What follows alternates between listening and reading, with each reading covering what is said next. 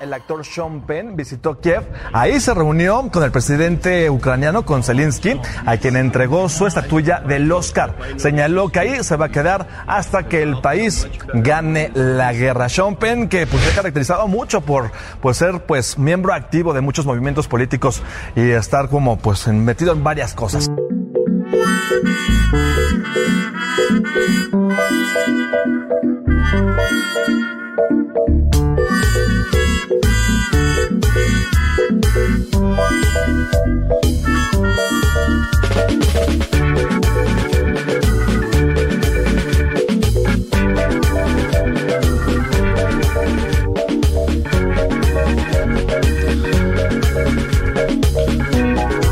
Bueno, ¿qué decir?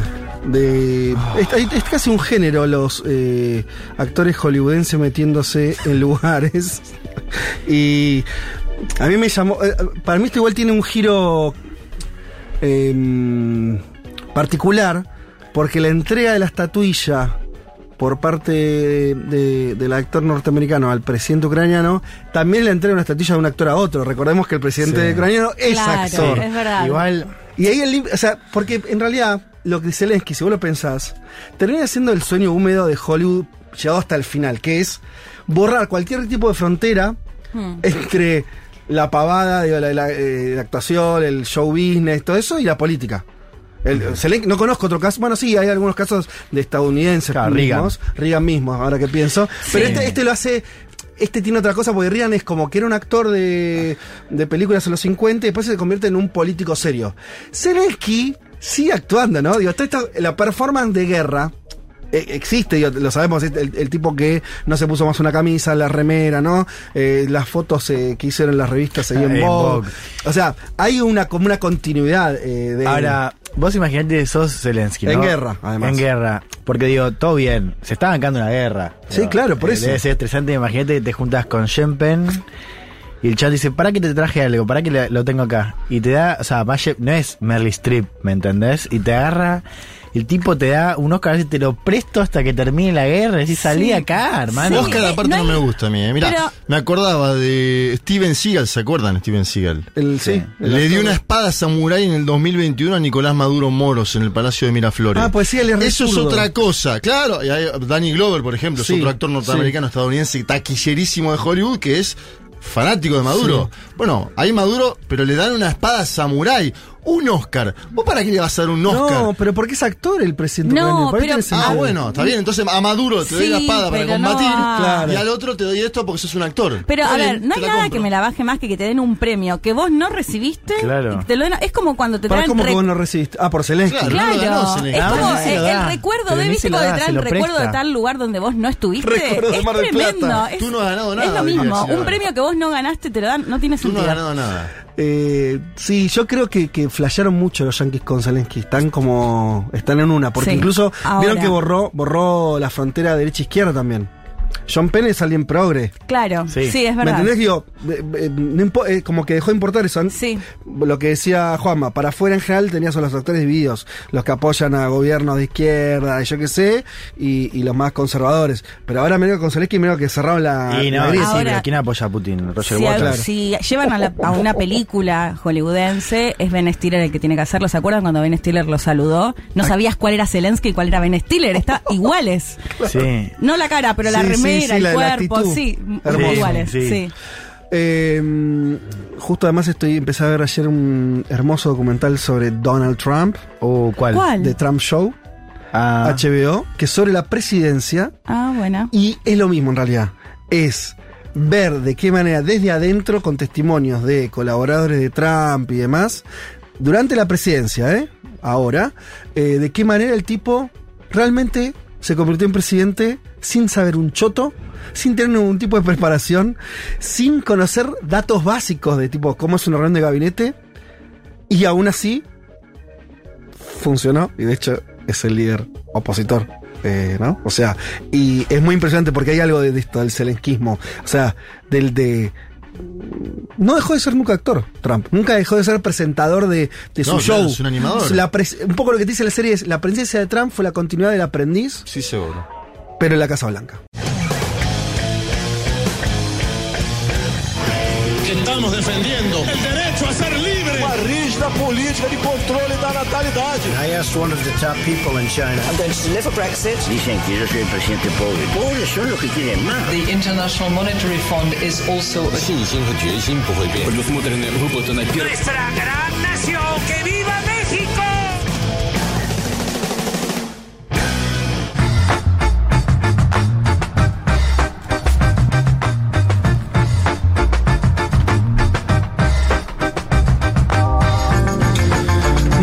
Domingo para todas y para todos. Hoy es domingo 13 de noviembre del 2022 y este es el programa 231 de Un Mundo de Sensaciones. A mi modesto entender estamos en nuestro mejor momento. Yo creo que estamos en nuestro mejor momento. Histórico. ¿Sí? Histórico. Qué bien, pocas veces se dice eso, ¿no? Te la- a- al- quería decirlo hoy. Qué Me lindo. parece que estamos en, no sé qué, o- Una pinturita. ¿Hay una hay un consenso o no? Hace Sí, dos semanas sí. no garantizaste la continuidad cuando te preguntamos. si- Bueno, no, es que eso Sí. por ahí no la hacía, la hacía sin garantizar. Claro, bajadas. Pero eso, repito, lo hablamos en privado. Es que esto para mí lo dio el hecho de que estemos presencialmente, ¿no? Porque los dos primeros años con la pandemia es distinto. Vos sabés que hay algo, eh, eh, tomo mucho lo que decís, porque empiezo a sentir que hay algo cósmico, Cósmico. en el sentido de, el sentido de, de lo temporal, Sí. que es como que recién empezamos a sacarnos la pandemia encima, Sí, recién ahora, sí. en muchos sentidos tal vez. Mm, Lo, del- ¿Estás este leyendo programa puede? Eh, lo de este programa puede ser un, un dato muy, muy pequeño, Sí. Pero lo digo, no, no, lo digo en general, ¿eh? lo Ah. digo justamente. lo Digo, me parece que eh, lo hemos hablado acá más de una vez, la idea de que la pandemia genera un daño más grave del que somos conscientes. Sí. Sí, Pero eso creo que en algún momento nos llevó a pensar que cuando vinieron las vacunas y entonces bajaron ya mucho la cantidad de muertos y to- to- toda esa situación de descalabro quedó atrás, Hmm. se había terminado.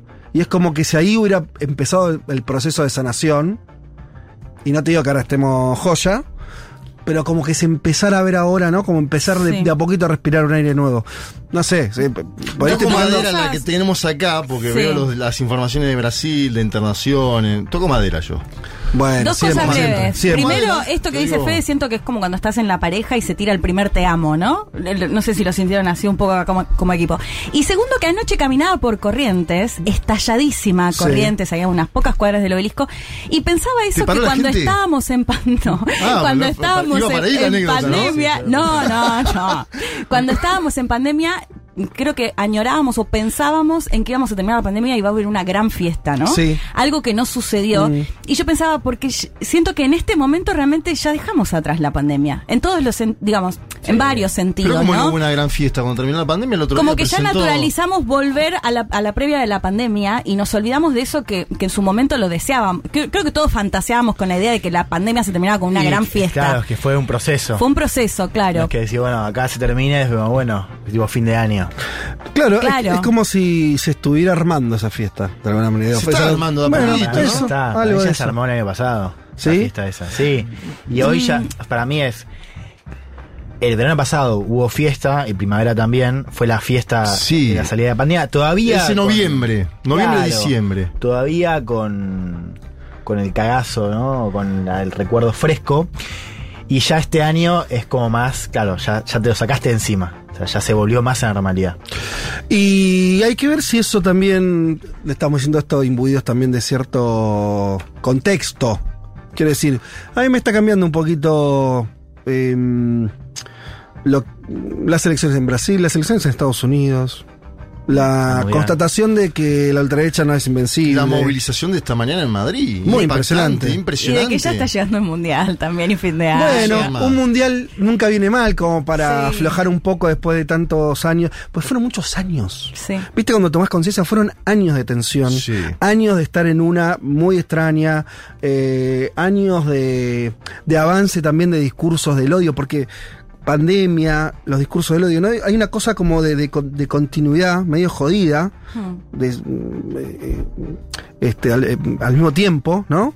Sincrónica, entonces hay algo ahí que, que, que si se empieza a desarmar estaría bueno. Ojalá, ojalá estemos en la puerta de eso. En fin, así arranqué entusiasmado este Estás domingo. optimista. Optimista, sale el sol. Ah, porque salieron campeones ustedes.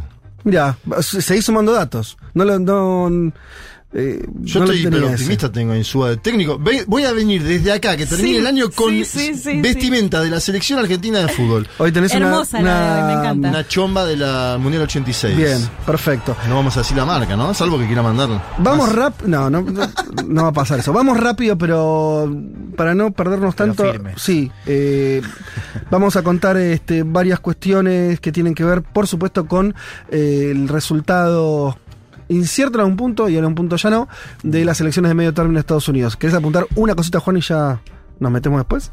Bueno, vamos a explicar y contar por qué no hubo ola roja, como se decía, no hubo un avance eh, fuerte de los republicanos, que seguramente se queden con la Cámara Baja por un margen menor de lo esperado, y ya perdió en el Senado, porque ya estamos en condiciones, Futurock puede proyectar Sí. que el Senado queda en manos Demócratas. de los demócratas, lo cual... Tal vez teniendo- con un senador de más. Claro, incluso. inclusive podrían agrandarlo en. Georgia el 6 de diciembre. Digo, un resultado eh, inesperado, inusual, no solamente para un ejecutivo, sino para un ejecutivo asolado por la inflación y por lo demás débil, ¿no? O sea, es realmente Sí. sorprendente. Nos vamos a meter en eso y contar también por qué eh, puede festejar Biden, pero no así Donald Trump, que tiene un competidor directo que es eh, Ron DeSantis, gobernador reelecto de Florida. Lo vamos a escuchar también un poco y explicar también por qué DeSantis no es ningún moderado tampoco. ¿Cómo cambió todo en dos semanas, eh? Vamos, de ahí nos vamos, nos vamos a ir eh, a Bolivia, donde tenemos una situación más conflictiva, o muy conflictiva. No sé ya en qué estadio estamos de eso, pero eh, desde hace tres semanas, digamos que no Eh, el, conflicto entre los santacruceños y el gobierno nacional está en auge. 23 días de paro nacional, va, mejor dicho, paro en Santa Cruz, pero con eh, conexiones a otros departamentos de Bolivia. El MAS está denunciando un intento de golpe de Estado. Hay cuatro muertos, hay una denuncia de violación. Vamos a analizar cómo sigue la puja dentro del movimiento al socialismo. Tengo algunos audios tremendos que calculo que nadie de este país haya pasado hasta el momento porque fueron las últimas Ah, bueno. 48 horas. Audios tremendos de verdad, ¿eh? De la interna Sí. pero sofocantes, que vos decís, ah, se están diciendo esto en público. Siempre, obviamente, Bolivia tiene una particularidad que es todo a cielo abierto, pero fuerte. Bien. Eh, y después tengo el anuncio de Arce de la fecha del censo, porque busca descomprimir, ¿no? Es una novedad también de las últimas horas. Vamos, Vamos a tener que explicar eso del censo, porque me parece que todavía no es un tema tan instalado acá, ni siquiera en nuestros oyentes. nosotros lo contamos hace un mes atrás, sí. Por eso, Pero por ahí vamos a, un tiempo. también un poco, muy bien. de de qué se trata el conflicto, pero, pero también refiere el conflicto con los opositores y el conflicto interno, ¿no? Son como dos conflictos Yo superpuestos. creo que lo del censo es una excusa para Bien. calentar la calle por parte de Camacho Perfecto. y Calvo, que es el seguidor de Camacho, su delfín en Santa Cruz. Eh, entonces vamos a ir tener un buen desarrollo de lo que ocurre en Bolivia y eso le vamos a sumar un panorama. Vamos a estar comentando algunas cuestiones que tienen que ver con, eh, em, ustedes saben, el, encuentro por el cambio climático que está ocurriendo en Egipto. Eh, vamos a tener también ahora en unos minutos nada más profundizar un poco lo que, en lo que mm, ya estuvimos conversando las otras semanas acá. Volveremos sobre eso, que es toda la previa a eh, la transición a un nuevo gobierno de Lula en Brasil. ¿No? Y hay muchas novedades también en ese sentido de cosas que estuvieron pasando a raíz de declaraciones del propio Lula, de posicionamientos internos, si le están marcando la cancha. El mercado. El mercado. Eh, de eso eh, ya nos encargaremos en un segundito nada más. Si les parece, entonces vayamos a mm, escuchar eh, un poquito de música. Tengo aquí anotado que va a sonar Concha Huica. No, sí, perdón, Claro, Leti. claro, perdón, claro. perdón, Leti. Faltó el perfil. No, no, no. ¿sabés Pasa que lo vendió la semana pasada Claro, también. dudé por eso, pero bueno, repetición. supongo que hay muchos que por ahí muchas no lo escucharon. Mira, en las últimas horas el presidente israelí ya designó oficialmente a Benjamín Netanyahu para ser nuevamente primer ministro de Israel y el perfil que nos quedó pendiente del domingo pasado sobre eh, justamente este eh, premier que fue el premier que más tiempo duró en Israel y que va a volver a gobernar y que lo va a hacer con, decíamos el domingo anterior, una coalición con partidos que son, yo lo dije, Sí, ultra, ultra, ultra. Qué derecha. complicado hacer ese perfil, ¿eh? Sí, así que vamos a contar un poco quién es Benjamín Netanyahu. Ay, ay, ay. Esta vez, Leti, prometemos que lo vas a contar porque el Sí, domingo el pasado año dij- dijiste esto la- mismo sí. y tuvimos una entrevista, se nos alargó y La entrevista más larga que hicimos, creo, una hora. a Daniel Hadwe. Interesante esa entrevista, ¿eh? Dejó muchos títulos, volando, Daniel. Eh, alguna- algún- bueno, nunca nos alcanza porque tenemos un montón de cosas, pero cada tanto tenemos como que retomar algo de la semana pasada y hacer algún resumencillo. Bueno. Sí, Porque esa bueno. entrevista hubiera estado. Ya Picar está, no, va a pasar audios. ahora, pero. sí. Podríamos haber picado 10 audios tranquilamente de eso, de Sí. títulos que dejó. No sé si sirve mucho decir algo que no vamos a hacer al aire, pero ¿no? era una buena idea. Eh, bueno. Lo digo, en el- eh, estamos ahí produciendo al aire, pero mm, este, eso. ¿Qué? Ah, ¿Qué pasa?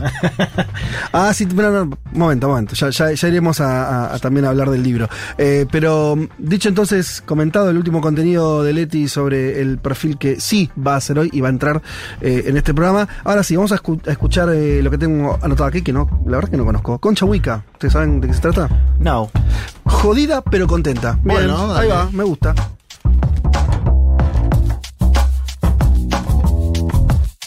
Vamos allá porque me haces mucho daño.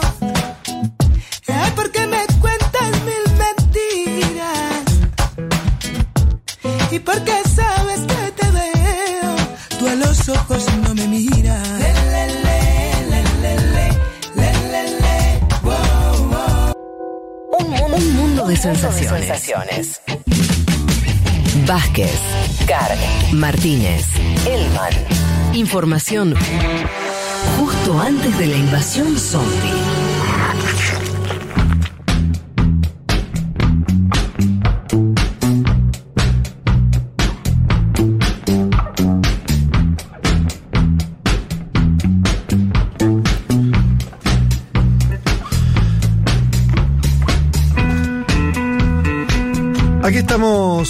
Arrancar ya el programa. Antes de meternos en el panorama, les comento eh, nuestra consigna de hoy. Hoy tenemos para sortear el libro Guatemala de Eduardo Galeano, un clásico no tan conocido, ¿eh? Eh, editado por siglo XXI.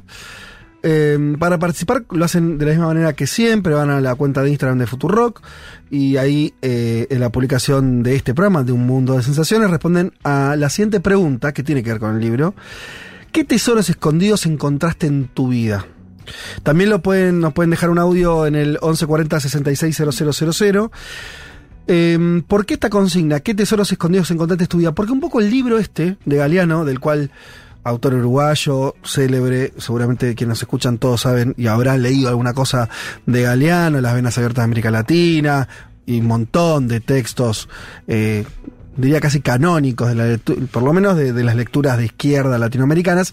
No es el caso, no es el caso de este libro Guatemala que lo escribió a mediados de los 60, cuando Galeano era muy joven, desconocido, periodista que estaba iniciando sus, sus armas, y se mandó un libro de crónicas. Elman, yo no leí el libro todavía, lo, lo empecé a hojear eh, Sí. ayer. Vos sí, No, no algo. terminé igual. Bueno, pero con, con Eh, algunas impresiones. No, no, a ver, me sorprendió, no lo conocía, Mm. eh, no sabía que había, o sea, porque la edición, que es la edición del siglo XXI, está muy buena porque tiene al principio eh, una introducción larga contando el contexto de la obra, contando Sí. lo, que, lo que implicó. Claro, él- Es un libro que no se reeditó tanto, que estuvo medio perdido. Claro, que, que- que tuvo mucho más circulación afuera, en Sí. Italia, por ejemplo, y que acá medio que se olvidó y, y que para Galeano fue un libro importante porque además él ahí con Guatemala empieza a hacer esto de como método medio inductivo, o sea, tomar Guatemala como un ejemplo, ejemplo. de lo que está lo que estaba haciendo Estados Unidos en América Latina en esa década de los 50, 60, 60 sobre todo. Eh, entonces nada, te cuenta un poco ese contexto, te cuenta también qué significó para él eh, esa obra y después nada, está buenísimo. Yo que, que había leído Las Venas Abiertas, que me había parecido quizás un poco barroco, Mm. este texto me pareció mucho más fluido. Es más periodístico, ¿no? El Es tono. más periodístico y, y Más de crónica. Más de crónica y también tiene como, a- como apuntes, no sé, como cita, no sé, revistas, una, una nota del Time. Ah, cosas que Y- estaba leyendo en el momento. Claro, y, y entonces tiene nota más de, una, un estilo más de nota periodística, pero también con crónica. Y nada, en suma se me hizo mucho más fácil de leer que Las Venas Abiertas. Bien. Cuando digo, es un libro, eh, si más inmaduro en términos de la obra de él. Sí. Eh, bueno, así que eso, como, como este libro que nos llevó a nuestras manos, gracias al siglo XXI, y que, que tiene estas características interesantes, un autor mega clásico, pero un texto no tan conocido. Eh, nos pareció interesante entonces preguntarles a ustedes, que sea nuestra excusa para jugar y para llevarse el libro, ¿qué tesoros escondidos encontraste en tu vida? ¿Tenés? ¿Viste que pasa eso? Eh, ¿Alguna película que nadie... Todo, yo tengo una película que es un A tesoro ver, escondido. dígala. Mira, no lo había pensado. Eh, la vi varias ¿Para mirarlo veces. un domingo de lluvia? Sí, para cualquier momento. Parece una de las. Parece una película de las que más me gusta, pero claro que no es de las mejores. A ver. Se llama El hombre de la tierra. Yo no sé si alguna vez lo conté acá. Aún no lo dije en la red porque me gusta mucho. Que es una película muy simple. Es un profe universitario que le dice a sus colegas en un, en un living de su casa: dice que se va a ir, se va a ir de donde está, no los va a ver más. Y se despide como quien en verdad es. Alguien que eh, vivió desde los tiempos prehistóricos. Un tipo que nunca murió. Esa es la historia. Wow. Y en realidad esto es un guion, ficticio obviamente, eh, pero que para mí es que me gustan las películas de viaje en el tiempo y eso, bueno, es una película de bajo presupuesto que si vos eh, te metes a googlear te vas a dar cuenta que se transformó en película de culto de mucha gente, porque es realmente un pequeño tesoro, en el sentido que es un guion perfecto, todo, todo tiene como una, una cosa muy este, original en, el, en la idea de viaje en el tiempo, sin ningún tipo de eh, efecto. No hay efectos, ¿entendés? No, no hay. No hay ningún despliegue cinematográfico, podría ser una obra de teatro. Y aún así funciona. Bueno, ese es mi tesoro. Si alguno quiere comentar otro. Eh, pregunto, por ejemplo, la serie de Wire, que yo no era Sí. contemporáneo. Bueno, es medio un clásico. Bueno, es que no sabía eso Ajá. hasta hace poco y es una joya. Es una joya, Pero sí. no sé si cuenta como tesoro escondido. Para no sé si están para mí escondidos, era un pero bueno. escondido porque claro, no- para vos no, vos no te había llegado, Claro. porque es una serie que terminó hace como No, y de 10, muy 15 años. 2000. Claro, primera 2000. parte de los 2000. Gran serie. Yo decía que fuera del aire como tesoro escondido, ah, bueno, algo bastante más banal, pero me gusta mucho en, en Buenos Aires que te, encontrás tesoros escondidos todo el tiempo, ¿no? Arquitectónicamente, por ejemplo, me parece una ciudad que te quedas maravillada todo el tiempo porque estás descubriendo edificios y demás.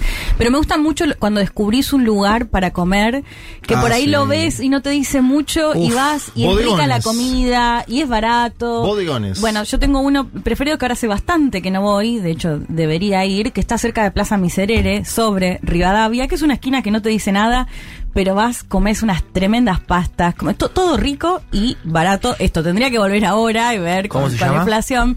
No me acuerdo el nombre, lo dije el otro día, eh, te- tengo que buscar ahí bien, es una esquina de Rivadavia, a un par de cuadras de Plaza Miserere. Bueno, tenés que informar, porque yo vivo ahí además, Sí, así te- que te- lo voy a, voy necesito a esa buscar el nombre y información. te lo voy a, a pasar, porque como siempre iba. Pre-pandemia fuiste. Sí, sí. Ah, bueno, hay que Muchas ver si, veces. si sobrevivió.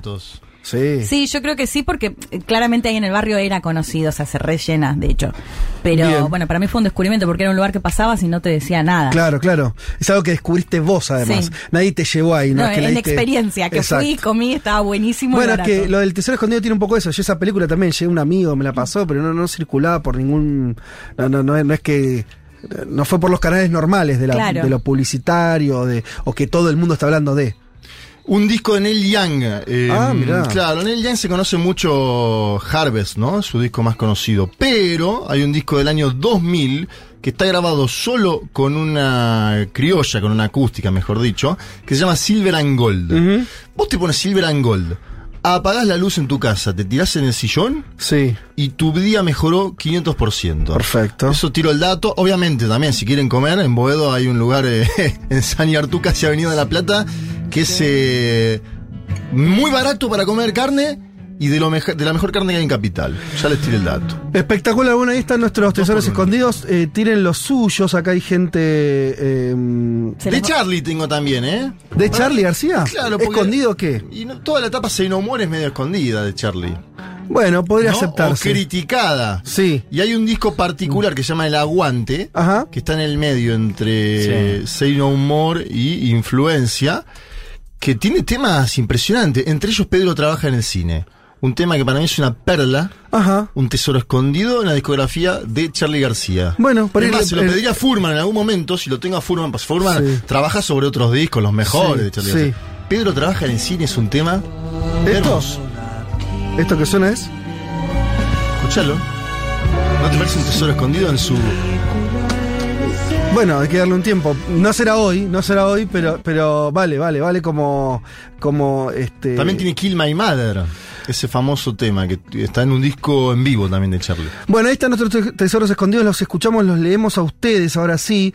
Eh, y, y acá Leti, alguna pregunta si es Belagamba el lugar que estás hablando. No, no. ese es muy conocido, es una cadena. No, no, no, Y- no, este es un lugarcito. Y alguien dice, para, no sé si era la misma, no, eh, alguien más que eh, eh, decía que si era uno que estaba en una esquina, Un, lugar de mala muerte, ya cerró. No. Pero bueno, no, no hay, mu- no hay muchos datos No. tampoco acá de la persona que dice eso. Así que bueno, dejemos la, la ventana abierta y en todo caso que se dilucide el, el enigma a lo largo del programa de qué eh, eh, lugar habla Leti. Bien, dicho todo esto, nos metemos un poco en el panorama, que si no, no vamos a poder avanzar con este contenido. Eh, no, y además queríamos hablar particularmente de, de esto, de Brasil. Decíamos, eh, compañeros, el micrófono abierto, métanse.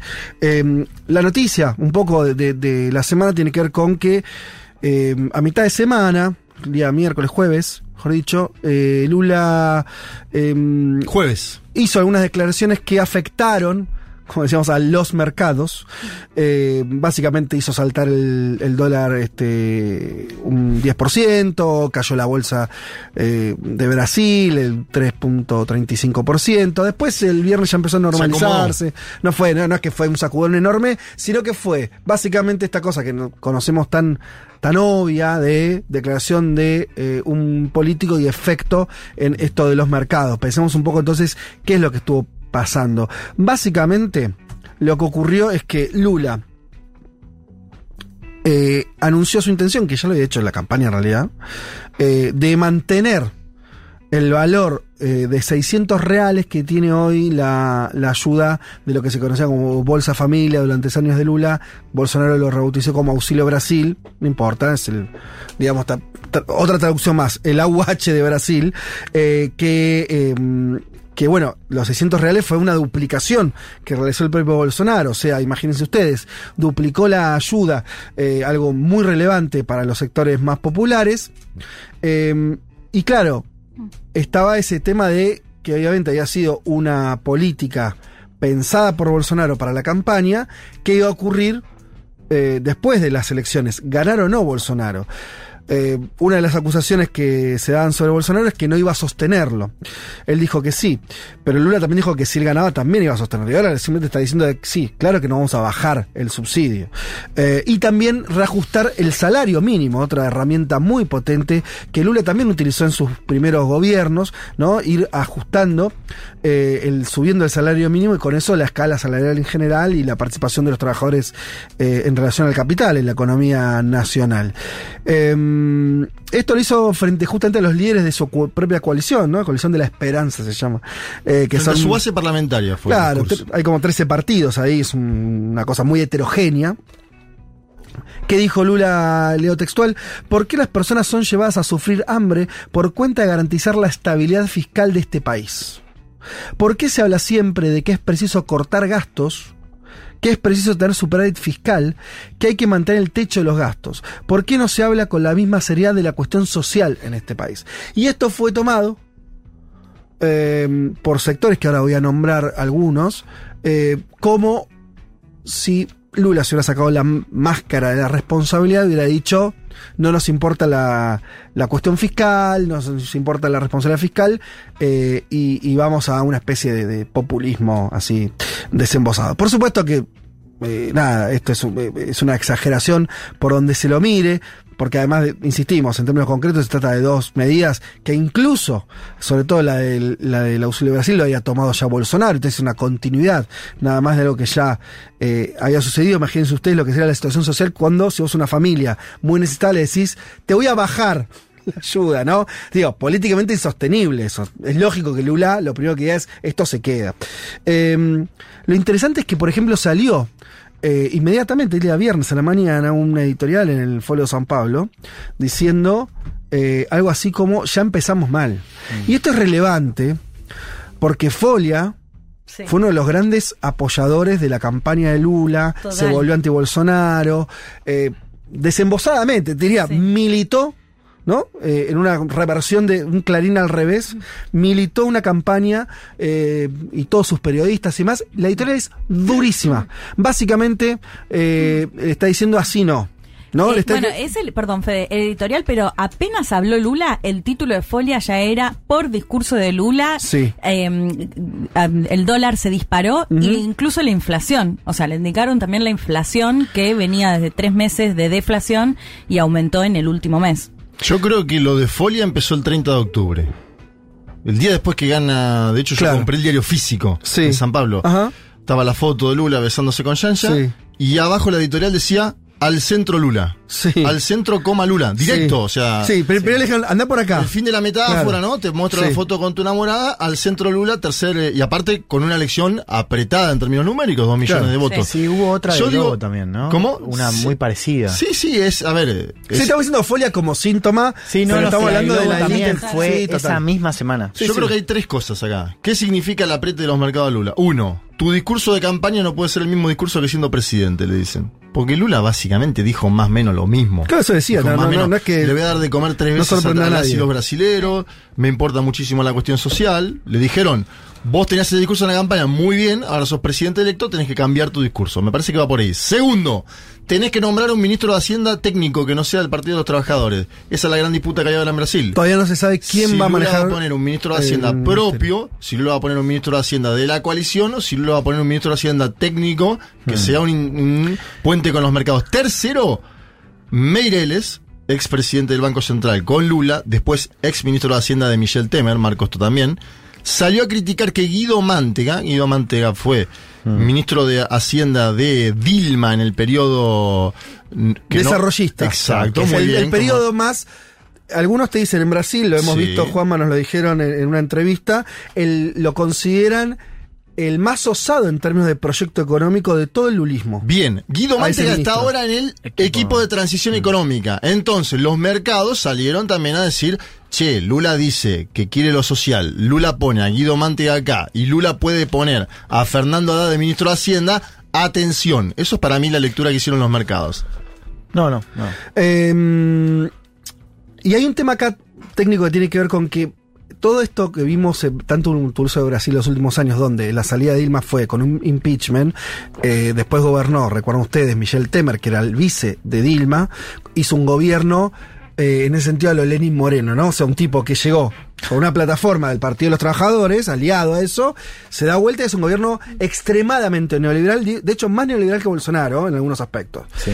Dentro de esos aspectos, además de algunas reformas, hace el techo de gastos. O sea, el Congreso aprueba una especie de enmienda que por 30 años, 20. una- 20 años, una locura, el Estado brasileño no podía aumentar sus gastos por arriba de la inflación, como un congelamiento del gasto real. Eh, eso al final, igual Bolsonaro ya lo fue perforando en los hechos, y Lula también. Lo que está pasando ahora es que se están también agarrando como de eso, como ese momento más pro mercado, ¿no? Ese fue el momento más pro mercado de Brasil en los últimos 20 años, eh, y están tratando de acercar todo lo que pueda al próximo gobierno a ese lugar, que Lula, claro, se va a resistir. Es una puja, lo interesante es que es una puja real esto, es por dinero, pero tense en cuenta una cosa también. Bolsonaro, eh, eh, para ver cómo van a jugar los actores. A Bolsonaro le permitieron un dispendio eh, presupuestario tremendo. De hecho, justamente, entiendan ustedes, Bolsonaro siendo presidente hace a meses, pocos meses de las elecciones, duplica la ayuda social. Esto en cualquier Sí. país es un- Y lo llamaban la PEC, la propuesta de enmienda constitucional del segundo turno, para que Bolsonaro llegue al segundo turno, que es lo que hizo, digamos. Pero, Juanma, vos te das cuenta que esto en términos fiscales, pero eh, pensá desde un lugar de eh, Faria Lima, ¿no? De, de- de los, de los tipos que están manejando las finanzas en Brasil, el poder Sí, real. El mismo Guedes, ¿no? Que es el ministro. el ministro, que son, bueno, todos esos bancaron esto que estamos diciendo, Claro. que no se lo hubieran bancado a ningún gobierno ni en pedo que, que no sea el de Bolsonaro. Duplicar, en- escuchen Sí. de vuelta, piensen un segundo, cualquier gobierno que duplica un día para otro la ayuda social. Por supuesto que es maravilloso que ocurra. Sí.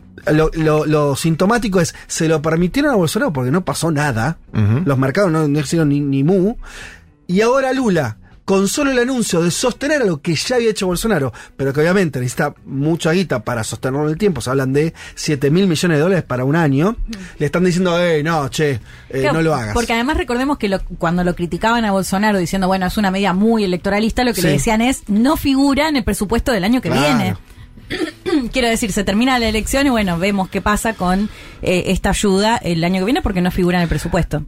Y es una cosa interesante que algunos más inteligentes analistas, incluso sin ser este, de izquierda, decían esto. Lula es un político que advierte que él es presidente no por la clase media, que no lo votó, Claro. no por el sur del país donde están los grandes poderes, sino por el nordeste donde van esas ayudas.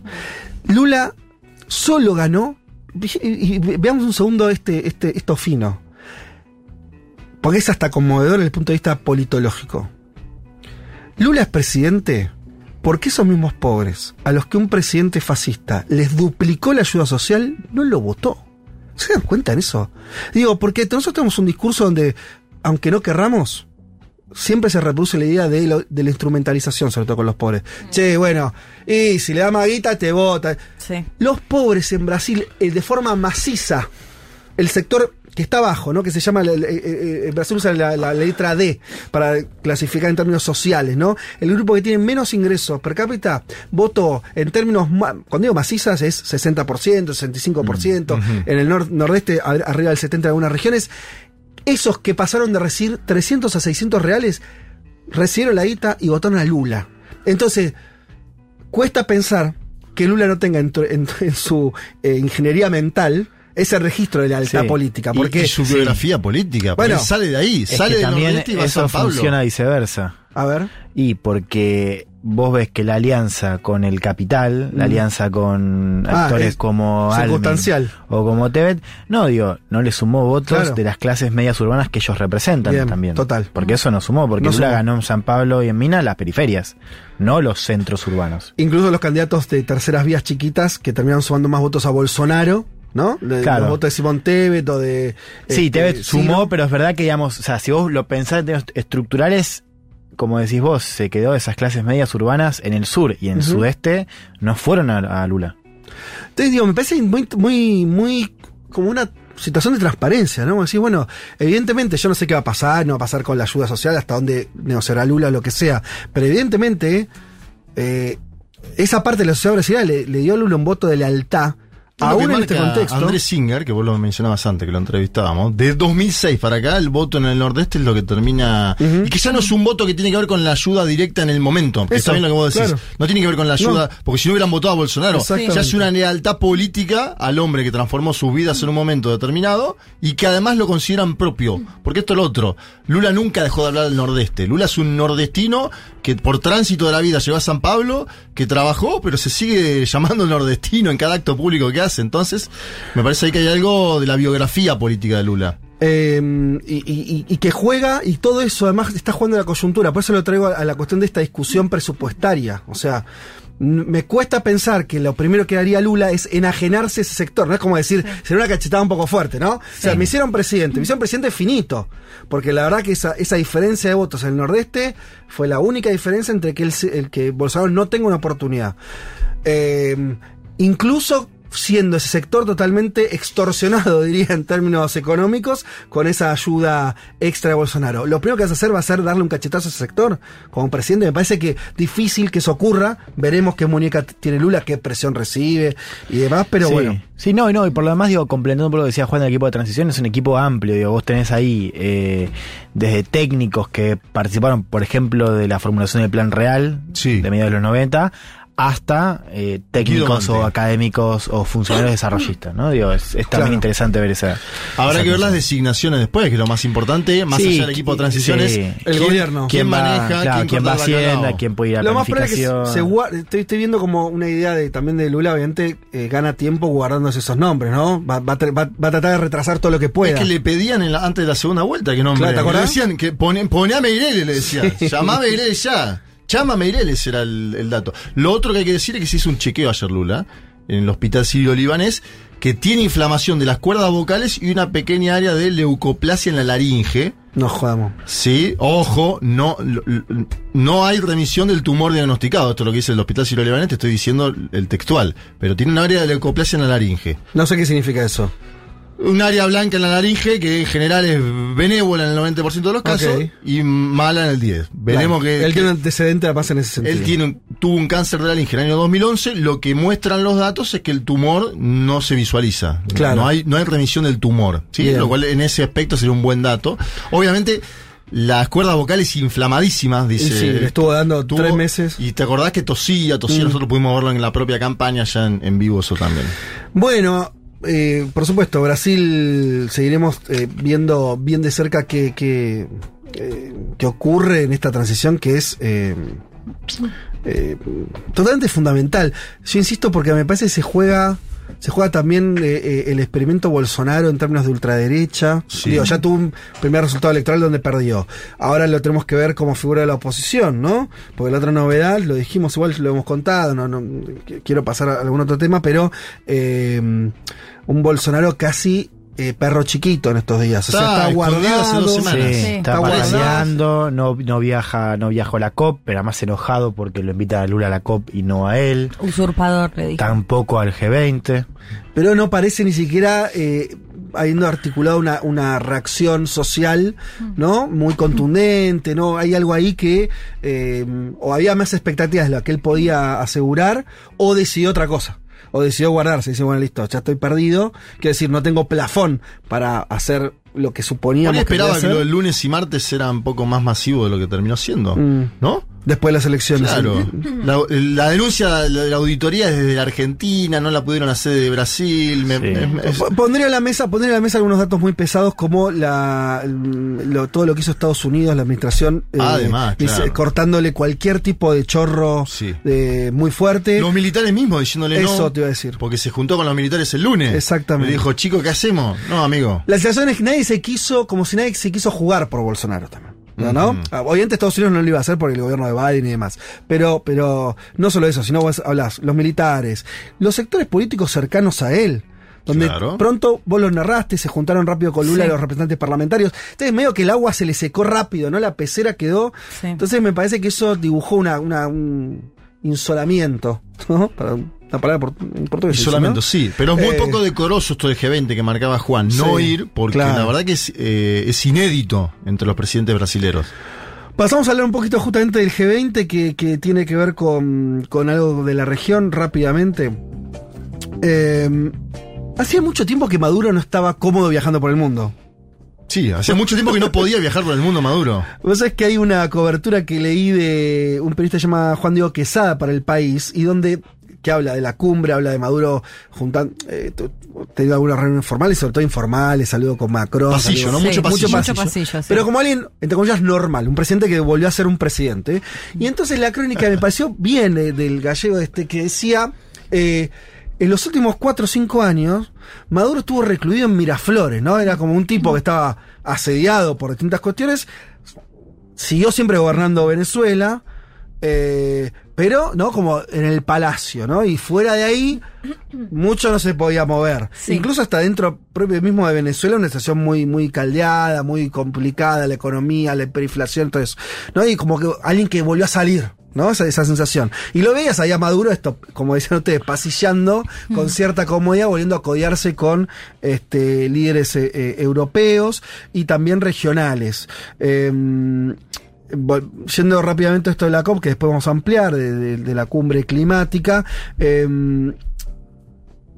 una novedad es que eh, el presidente de Colombia, Gustavo Petro, junto con Maduro, llevaron, por ejemplo, a pensar, están buscando algún tipo de eh, acuerdo en relación a la Amazonía, ¿no? Vinculado a la cuestión ambiental. eh, es una forma de articulación, también de mostrar articulación política que se da en otras áreas, también en la cuestión de ir buscando eh, acuerdos de paz con la, la guerrilla del LL, que está, En- que labura en la sí. frontera, En la cuestión migratoria. en la cuestión migratoria y demás. Eh, decíamos, además de esto, también ese encuentro for- informal con Macron y con Antonio Costa, eh, los líderes eh, francés y, y- y portugués, también hablan de un nuevo momento de, este, de Maduro en, en el mundo, que obviamente está vinculado con otra cosa más pesada, que la hemos ya contado acá, que tiene que ver con la rehabilitación que le permite la guerra de Ucrania. Sí. Y sobre todo el aval de Estados Unidos y de la administración Biden en las Sí. primeras horas, cuando mandó aquella delegación, ¿no? A- al Palacio de Miraflores. Es lo que dicen allí Bukele, ¿no? Estados Unidos define quién es el malo, quién es el bueno, y cuando el malo deja de ser eh, bueno, pasa a ser bueno, y cuando el bueno pasa a ser malo. Sí, y, y bueno, y la llegada de Gustavo Petro, ¿no? Que lo contabas recién también, pero me parece que es muy clave esta reunión que tuvieron. No se reunía, creo que con el último presidente colombiano había sido con Juan Manuel Santos en el Claro. 2016. Hace mucho Después tiempo. el corte diplomático y demás. Eh, pensaba, dicho, que creo que alguna vez lo comentábamos como medio en chiste, que lo mejor que le podía pasar a Maduro es que no se hable mediáticamente, ¿no? Como que hacía bastante Sí. que no hablábamos de Venezuela y sobre todo el último que se ha hablado tenía relación con Juan Guaidó. Bueno, cambia un poco la postura, digamos, porque era hablar y esto, mostrarse cómo se lo veía muy cómodo charlando con Macron, por ejemplo. Y todo esto me parece que cierra con esta otra cuestión que, que hace mucho sentido con lo que venimos diciendo, que es que vuelven a ponerse sobre la mesa las negociaciones Sí. de Venezuela al interior entre el gobierno y la oposición política, que tiene el, el auspicio de Noruega y de México, que juega un papel importante, de cara a las elecciones presidenciales del año que viene. Perdón, del 24. 24, ¿no? Sí. Sí. O sea, pero no, tampoco falta tanto, Tampoco que se toma No, un año y pico. No. Entonces, en un año y pico Venezuela entra en una situación de elección presidencial. Mirá cómo se va juntando todo, porque vos tenés lo de Guaidó, medio ya, ya está cayéndose. Sí, agotado. Sí. Tenés eh, Maduro restableciendo relaciones con Estados Unidos, tema petróleo, con Europa, que yo creo que lo energético, si no está dicho, está, me parece. ¿Viste el meme, no? El famoso meme, que estaba Macron, Macron con Guaidó y decía con calefacción, y, y Macron con Maduro sin, calefacción. Bueno, por eso. No lo había visto muy la bien. guerra juega un plano. También juega un plano la cuestión que decíamos, o sea, de, de pronto el mapa de Latinoamérica, vos tenías presidentes más hostiles Sí. cuando estaba agarrando Macri en Argentina, cuando tenías este a, al uribismo este, en Colombia. Bueno, al modificarse todo El grupo de Lima. Claro, hoy tenés una región que está. Yo diría, no, no, no, es, no estamos en la ola primera donde se, se abrazaban, ¿no? Chávez, Cristina y Evo, pero sí, me parece que son presidentes que, no sé, un Alberto Fernández, por decir Sí. algo, no le van a pisar la cabeza a Maduro. No, y Van de a hecho, buscar- fíjate en el ¿Y el video. planteo? En el video, fíjate, yo no soy santo de la devoción del presidente de la nación, esto es, es público. Ahora, en el video este le dice, le dice, no, no, pero digo, en el video le dice, Emmanuel Macron le dice, a Alberto Fernández siempre me habla de usted. Le está diciendo eso a Maduro. Maduro se sorprende y le dice, bueno, tenemos muy buenos amigos en común. Claro. A ver, Alberto ahí jugó un papel y por eso también se juntó en la mesa esta. Sí. Quiero sumar un dato más para meter el ángulo de Estados Unidos. Lo vamos a charlar mejor un rato, pero no es menor el hecho de que buena parte de la atención a partir de ahora con el triunfo de Santis eh, como gobernador esté en Florida. ¿Qué, qué pasó eh, esta semana? Dios, se empieza a pensar, y, y- y circuló mucho en Estados Unidos, esta idea de que Florida ya deja de ser un estado competitivo. Sí. O sea, que ya es un estado rojo. Republicano. Con lo cual em- eh, se empiezan a meter unas preguntas acerca de... Ah, Libera a los demócratas. Claro, entonces la pregunta es, Claro. ¿qué pasa si los demócratas ya deciden que, Que ya fue, en sus cálculos perdido. electorales No está juega. perdido Florida? Claro. ¿Eso va a hacer que cambie la política en Cuba? ¿Eso va a hacer que cambie la política Ah, hacia. Venezuela? Sí, sí, bueno. Entonces hay que seguir eso, porque Que puede loco porque es por la negativa, boludo. O sea, ¿entendés? Lo perdimos. Sí, lo perdimos, ya está, Claro, ahora- mientras, mientras era un, un- un estado que switchaba, Claro. Pendular. Era, bueno, claro. to- eh, de hecho, todos decían que Florida, se decía, Florida decide la política externa, Claro. Claro. por lo menos hacia América Latina, de Estados Sí. Unidos. Es que era así. Es una Sí, o sea, que siempre miraban pero- Florida para tomar una decisión en Porque, la era, poli- región. porque Sí. era política interna. Sí. Ahora, sí, es verdad, si ya está descontado, que es. Sí. Y, y sí, los datos de esta elección son tremendos en ese sentido. Ganó por de- 20 puntos Sí, y en 2018 es había ganado por la mínima. Entonces, atención a si eso produce un giro. Se están preguntando, sobre todo Sí, con Cuba, sumemos Venezuela. Y otra cosa más, que es que De Santis, eh, posible candidato 2024, le va a poner mucho el foco a Venezuela. Claro, porque claro. es un tipo que su base está en Florida. Así Sí. que atención a esos movimientos porque van a impactar en esta discusión que estamos teniendo. Bueno, mira, eh, buenísimo el elemento que agregaste, Elman, a, a- a todo esto. Entonces, bueno, sí, como, como un cambio, ¿no? Eh, importante con distintas aristas. Y vuelvo al interno de Venezuela, que al final yo creo que es lo que determina, más allá de la guerra y todo, que es, es- eh, qué va a pasar, o sea, la oposición en Venezuela sigue existiendo, por más que fragmentada, con todo el fracaso de Guaidó, con los millones de emigrados que también debilitan objetivamente, ¿no? Vas a una contienda electoral y te falta un montón de gente que te votaría a vos, que está viviendo en otros países. Aún así, eh, si hay o no elecciones competitivas, cuando digo competitivas es que hay un marco de reglas aceptado por más o menos todos, o la mayoría, o no lo hay, me parece que van a ser dos realidades muy distintas. Y hay que ver si ahí la estrategia de Maduro, el gobierno bolivariano, va a ser ir hacia ese escenario, porque entiende que le conviene, porque es un momento de reinserción, o no. No, esto es- yo dejaría la, la puerta muy abierta, porque ellos van y vienen con esa, con esa situación. Y ahí ¿no? va a depender, me parece mucho esta idea que vos decías, bueno, no son los abrazos que eran en la primera ola de gobiernos progresistas, pero sí esta idea de si queremos ayudar o contribuir para la crisis política, económica, además Sí. en Venezuela, no hay que aislar a Venezuela. O sea, me parece Claro. que vamos en ese camino. Esa es la estrategia progresista Claro, actual. actual, ¿no? sí. Eh, Me que- gustó que- lo de Petro a mí, ¿eh? Mm. que dijo, desbloqueo sí, amnistía, y amnistía, él dice... A los lo- políticos opositores, los presos, claro. que, sí. los, los presos que son políticos, Mm, afuera, libre, sí. afuera. Me pareció interesante el planteo, porque es de alguien indudablemente de izquierda, Gustavo Petro, ¿no? Eh, Sí, y no una izquierda lo Boric que es muy anti. Claro, eh, digo, que se separa en un lugar. está sobregirado, ¿no? Habla de. Nicaragua en la semana. Es su elección, pero sí, Claro, sí, total. Me parece que Petro ahí aporta, dice, Total. desbloqueo y amnistía general. Y hay que ver que hace Lula que va a empezar a jugar en enero también. Sí, sí, ya está jugando Lula a sacar. por- De las primeras medidas que va a hacer Lula, por la cual le van a poner un pedido de impeachment en la Cámara ¿cuál de? Diputados, va a nombrar que el presidente de Venezuela es Nicolás Maduro. Eso va a ser en enero. Hoy Brasil reconoce a Guaidó Juan oficialmente. Guaidó, claro. Ah, claro, estamos en, estamos en cualquiera. Eh, bueno, chicos, hasta acá el panorama de noticias. Eh, ah, vamos con eso. Bueno, no, no, no, no me lo digas así. Porque entonces voy a anunciar el tema este, de un amigo que se llama Juan Lucangioli, es un músico argentino que vive en Mendoza. eh, que conozco hace muchísimo tiempo eh, y vamos a escuchar esta Mm, Es un rock. eh, Bueno, escuchen, ju- juzguen ustedes. Al final del día, Juan Lucangeli.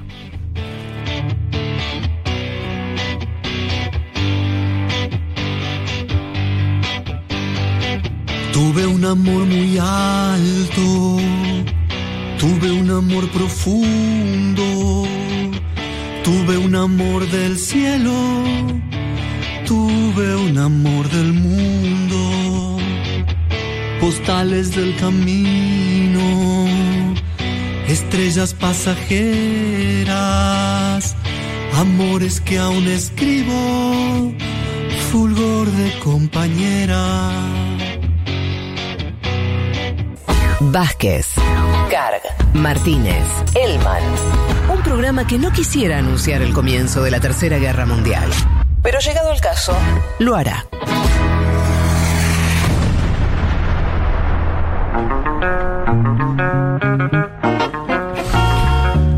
Muchos mensajes. Antes, eh, déjeme decirle algo más de este Juan, eh, al que le haya gustado la canción de Juan Lucangioli, que escuchamos la canción recién, está en Spotify. Lucangioli se llama eh, este músico eh, argentino que vive en Mendoza y hace muy lindas canciones. Lo encuentran en Spotify y todas las plataformas y demás.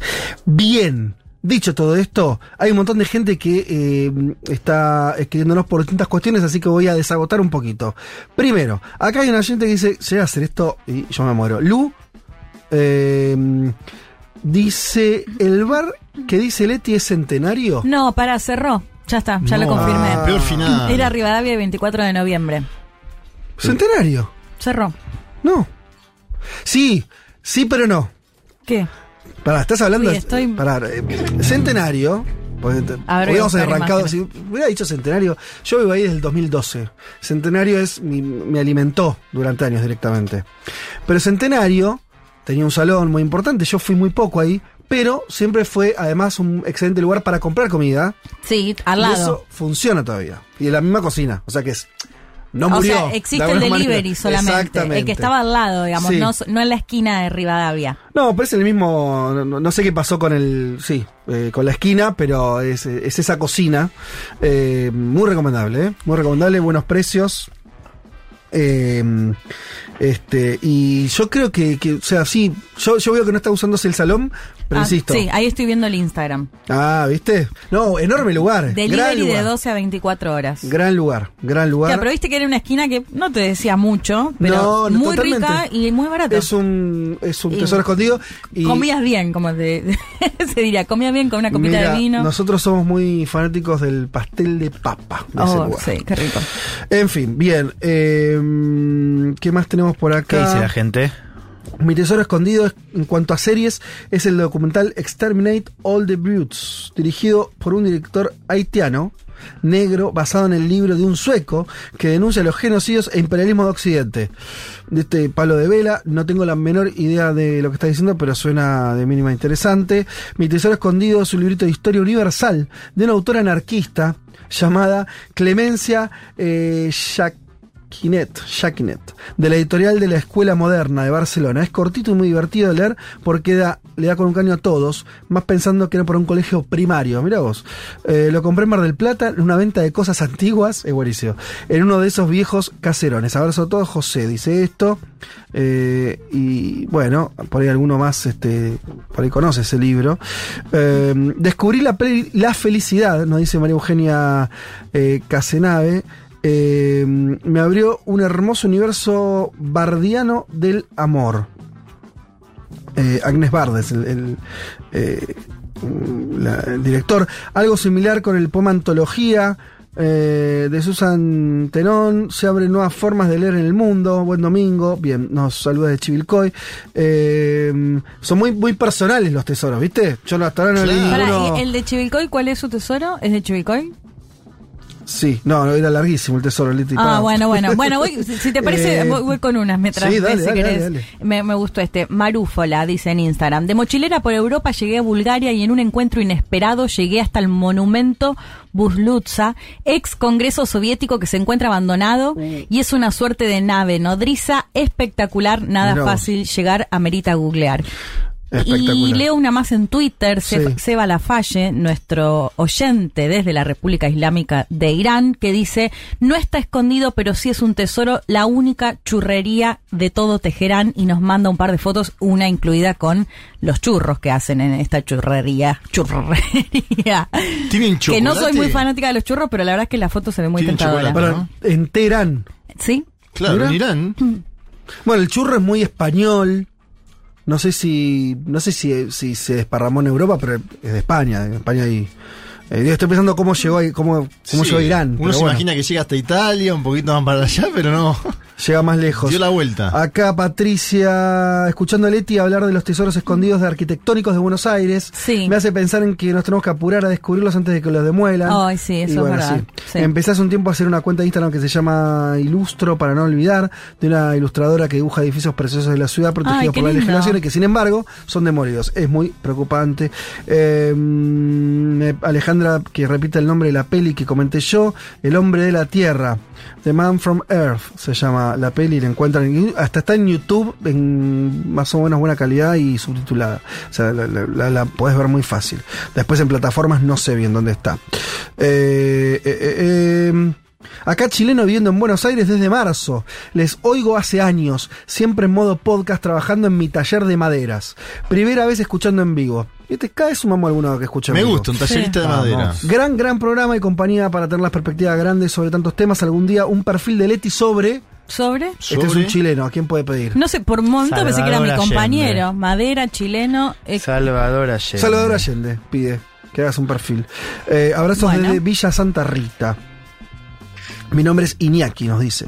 Eh, uy, tenía tantos mensajes. Bueno. Bueno, Eh, me quedé pensando, porque claro, cuando son figuras tan personajes tan conocidos es, es difícil, pero en realidad bueno. no sé cuánto sabemos de lo más personal, si se quiere, de Salvador Allende. Poco. No, es un, claro, un personaje. Fue muchas veces candidato. No, puede ser la historia, por ejemplo, Antes de la la historia de con Salvador y Fidel, digo, eh, de esas semanas de Fidel en Chile. Tremendas. Eh, esa es una buena historia. bueno, gran lo, lo anotamos. Le entregó un fusil, ¿no? Lo Hay anotamos para, Miguel Castro para le llevó un fusil, antes, le dijo, Sí. hola, amiguito, Sí. usalo. El antes fusil. de fin de año. Hay un muy buen documental que narra esa, ese encuentro. O sea, está el reportaje entero. Claro. Eh, Se le ese- quedó una semana, como Correa. Sí. Justo Sí, que sí. es, es Como lo- Correa que se quedó acá. Un mes estuvo, Casi ¿no? un mes. Bueno, acá hay gente muy fanática de Centenario, ¿eh? Porque dicen, la- además, dice, la roticería sigue abierta, el salón lo están remodelando. Ay, qué buena, qué buena También noticia. vecina, tampoco voy tanto al salón. No, no, sí, to- bueno, estoy, estamos en la misma, Bárbara. Pasa Eh, que a mí me gustaba ir a comer ahí. Pero bueno, está bien el delivery. Vos vale. ibas a, la me- a- a sentarte ahí, claro. Sí, de hecho creo que una sola vez compré ahí al lado. Otro saludo de Chile, che, estamos chilenizándonos. Y claro. ¿Por qué? Y por el libro de Elman, olvídate. Ah. Y claro. ¿Cómo ¿No viste estuvo esa, día? cómo estuvo esa terraza, eh? Estuvo. ¿Cómo Sí, estuvo esa terraza, eh? Estuvo, la verdad, mágica. Eh, acaba de terminar una excelente entrevista a Gabriel Boric, nos dice acá alguien en Mesa Central de Canal 13 de Chile. Sí. Buena data para levantar y analizar. Eh, abrazo desde Chile mientras cocino una carne al horno por 5 horas con puré de berenjenas y cardamomo. Cinco horas y Cardamomo, imposible que salga mal. Pará, ¿y cinco de horas cocción. qué es? Norberto la cocción, nos dice la esto. cocción cinco horas, imposible que te salga mal. Bueno, la gente tirando data. Usted, a ver, ¿de dónde es el churro? Ni idea. De- tiren, dale, países. ¿de dónde Para es el mí churro? sobrevalorado el churro, perdón. No importa, pero ¿dónde es? Sí. No tengo idea, no voy a apostar. De a- Filipinas. No, como Filipinas seguro que Acá hay un oyente que, A o sea, ver. eh, no está chequeado, voy a decir lo que dice el Lea. Sí. Dice, el churro es de Jamaica. No la vi venir. Acá No, la vi según venir. Cadena Churro. tres en No, no, ¿eh? acá nos están boludeando. Boludeando. Claro, Ah, el bueno. churro viene de Jamaica. Sí, el churro cadena ¿A viene qué de pelotudo Jamaica. que sos? Entraste en una y no. Andate con un caballo. Está como Tito Michotito. Sí, sí, como, sí, saludo de, de- Michotito, sí. Dice que es de China, cadena 3 de España, te lo tiro para salir de esto. Lo de China suena un poco más, es como el fideo, el fideo viene de China, la polvo, el viene de fideo, la escritura. Y, Y esto y sí. también el opio, ¿no? Que viene de China. Sí. No así la marihuana que entendemos. Sí. Ahí está, sonando Bob Marley. Y todo esto sin un churro. Bueno, chicos, eh, avancemos. Eh, oyentes de hace más de dos años de Río Grande, Tierra del Fuego, debe ser la primera vez que los escucho en vivo. Otro más, porque Wow. lo suelo disfrutar de la semana vía Spotify. Excelente el programa, bueno, no sé, la gente lo está escuchando más los domingos. Tiene otro gusto escuchar en vivo. Sí, otro, Claro. como, como Sí. otro sabor, como el del churro, el del churro jamaiquino. churro. Claro. Llegás el lunes al laburo y comentás. Yo además Claro. estoy muy amigo de todas esas sustancias últimamente, hasta por una cuestión de dolores, así que estoy como impregnado. Últimamente. Hacia la planta. ¿Aceite? Sí. ¿Qué razón dijo que estábamos en el mejor momento Claro. del programa? Bien que Vino estamos". todo amor. ¿Dónde, sí. ¿Dónde están los chipás? Claro, sí, entró todo lo chipá. ¿Dónde están los chipás? Estoy muy amigo de La Plata, chicos. Muy amigo, muy amigo. Bueno, eh, no sé ni dónde ves, ¿De Estados Unidos? ¿A dónde vamos? ¿A Juan? ¿Vamos a hablar de Estados Unidos? Bien, perfecto. Eh, Estados Unidos. Hay algo que me mató. A ver. No, no, ahora vamos a hablar seriamente, pero. Loco, ¿cuánto tiempo más es la democracia ejemplo y no saben contar los votos? Tres meses, votan por correo. Son un mamarracho. Yo estoy harto, loco. harto. Sábado a la noche se conoció ayer a la noche, ¿no? Lo de- que- Y no se conoció nada, pues se conoció una cámara. La Sí. otra te, te la regalo cuando te enterás qué pasa con la Cámara de Representantes. Sí, ¿Qué es curioso, eso, ¿no? loco? Esa, porque justo la palabra democracia tuvo Sí. mucho peso en la campaña, ¿no? Ahora vamos a comentar por qué quizás también fue clave para explicar este resultado, que fue un resultado mucho mejor al Mm. esperado para los demócratas que tuvieron un gran martes. Eh, ¿Por qué? A ver, primero porque es posible que pierdan la Cámara Baja, pero por mucho menos de lo que decían las encuestas, ¿no? Hoy estaba en Eh, el reconto actual. 200, Está parejito. 211 a 204, ¿no?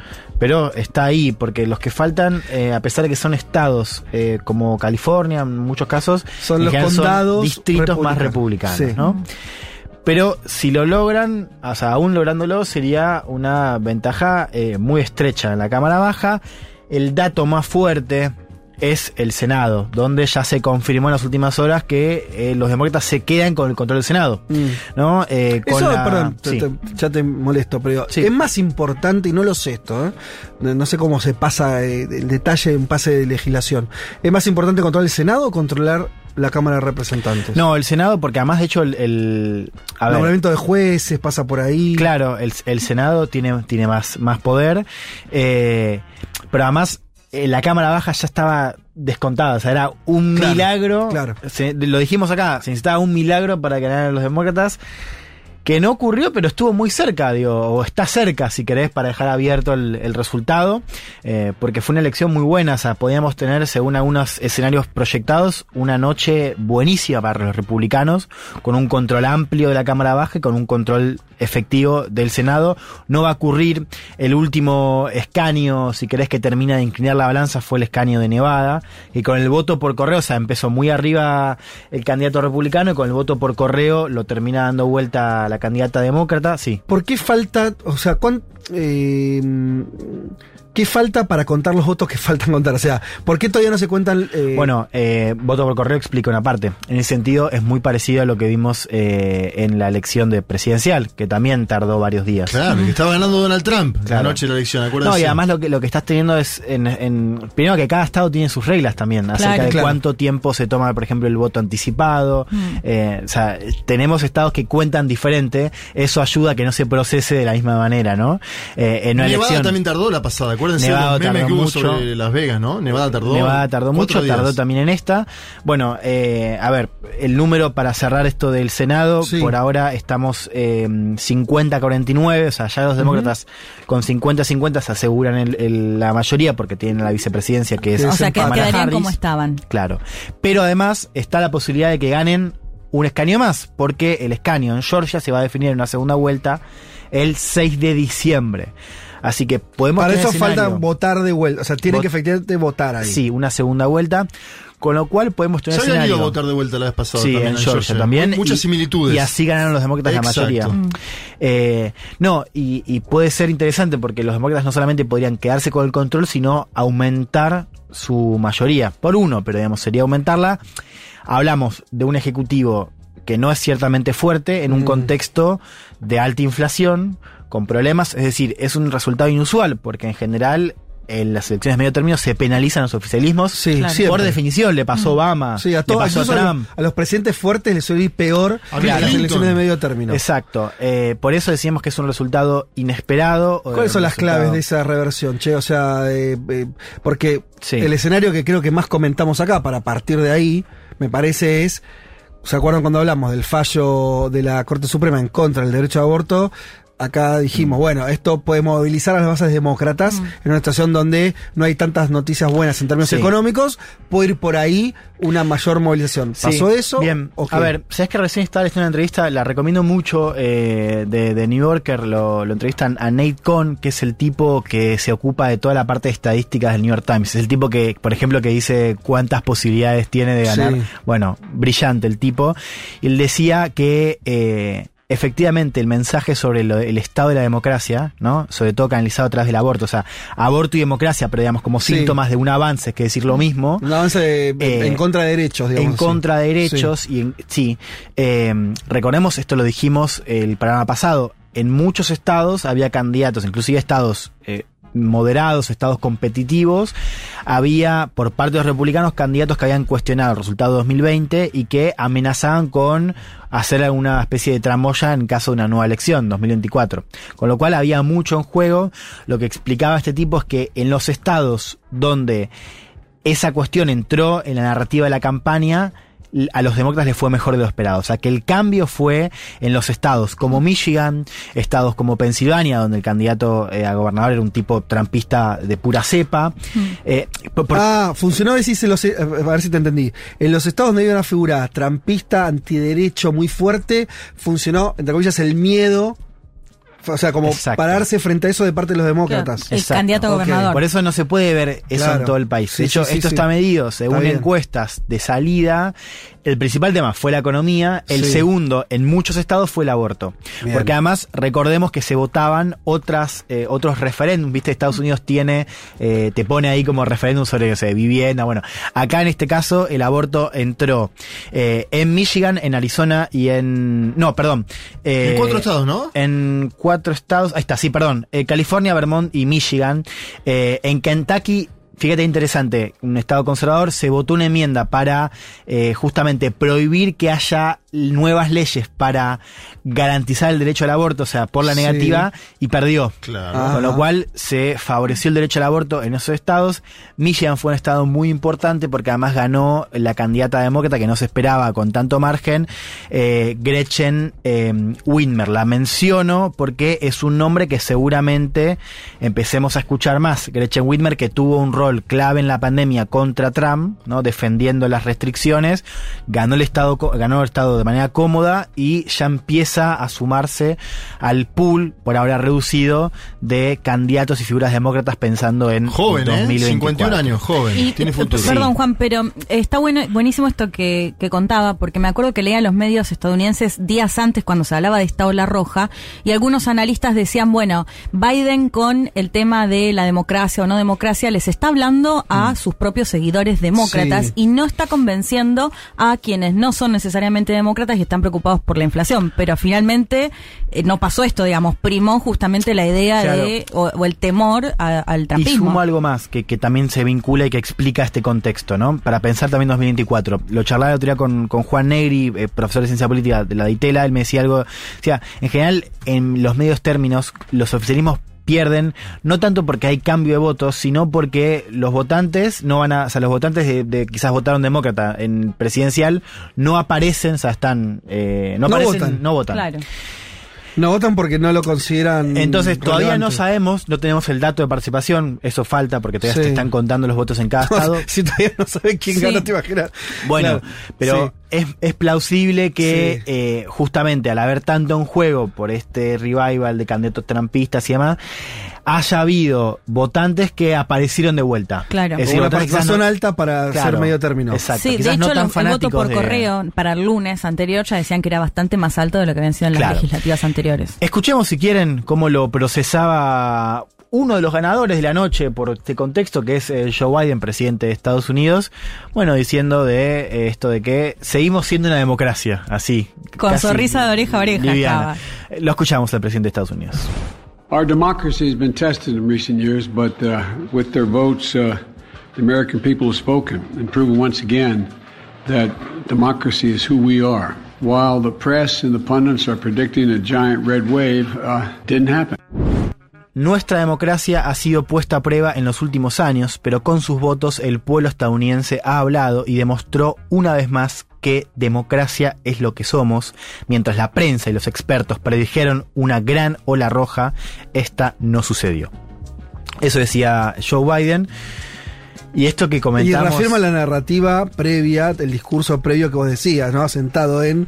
Acá no estamos jugando. Un poco Claro. la traslación de lo de Lula en Brasil. Lula en Brasil. Democracia versus autoritarismo. Sí, Mm, sí. igual. Claro.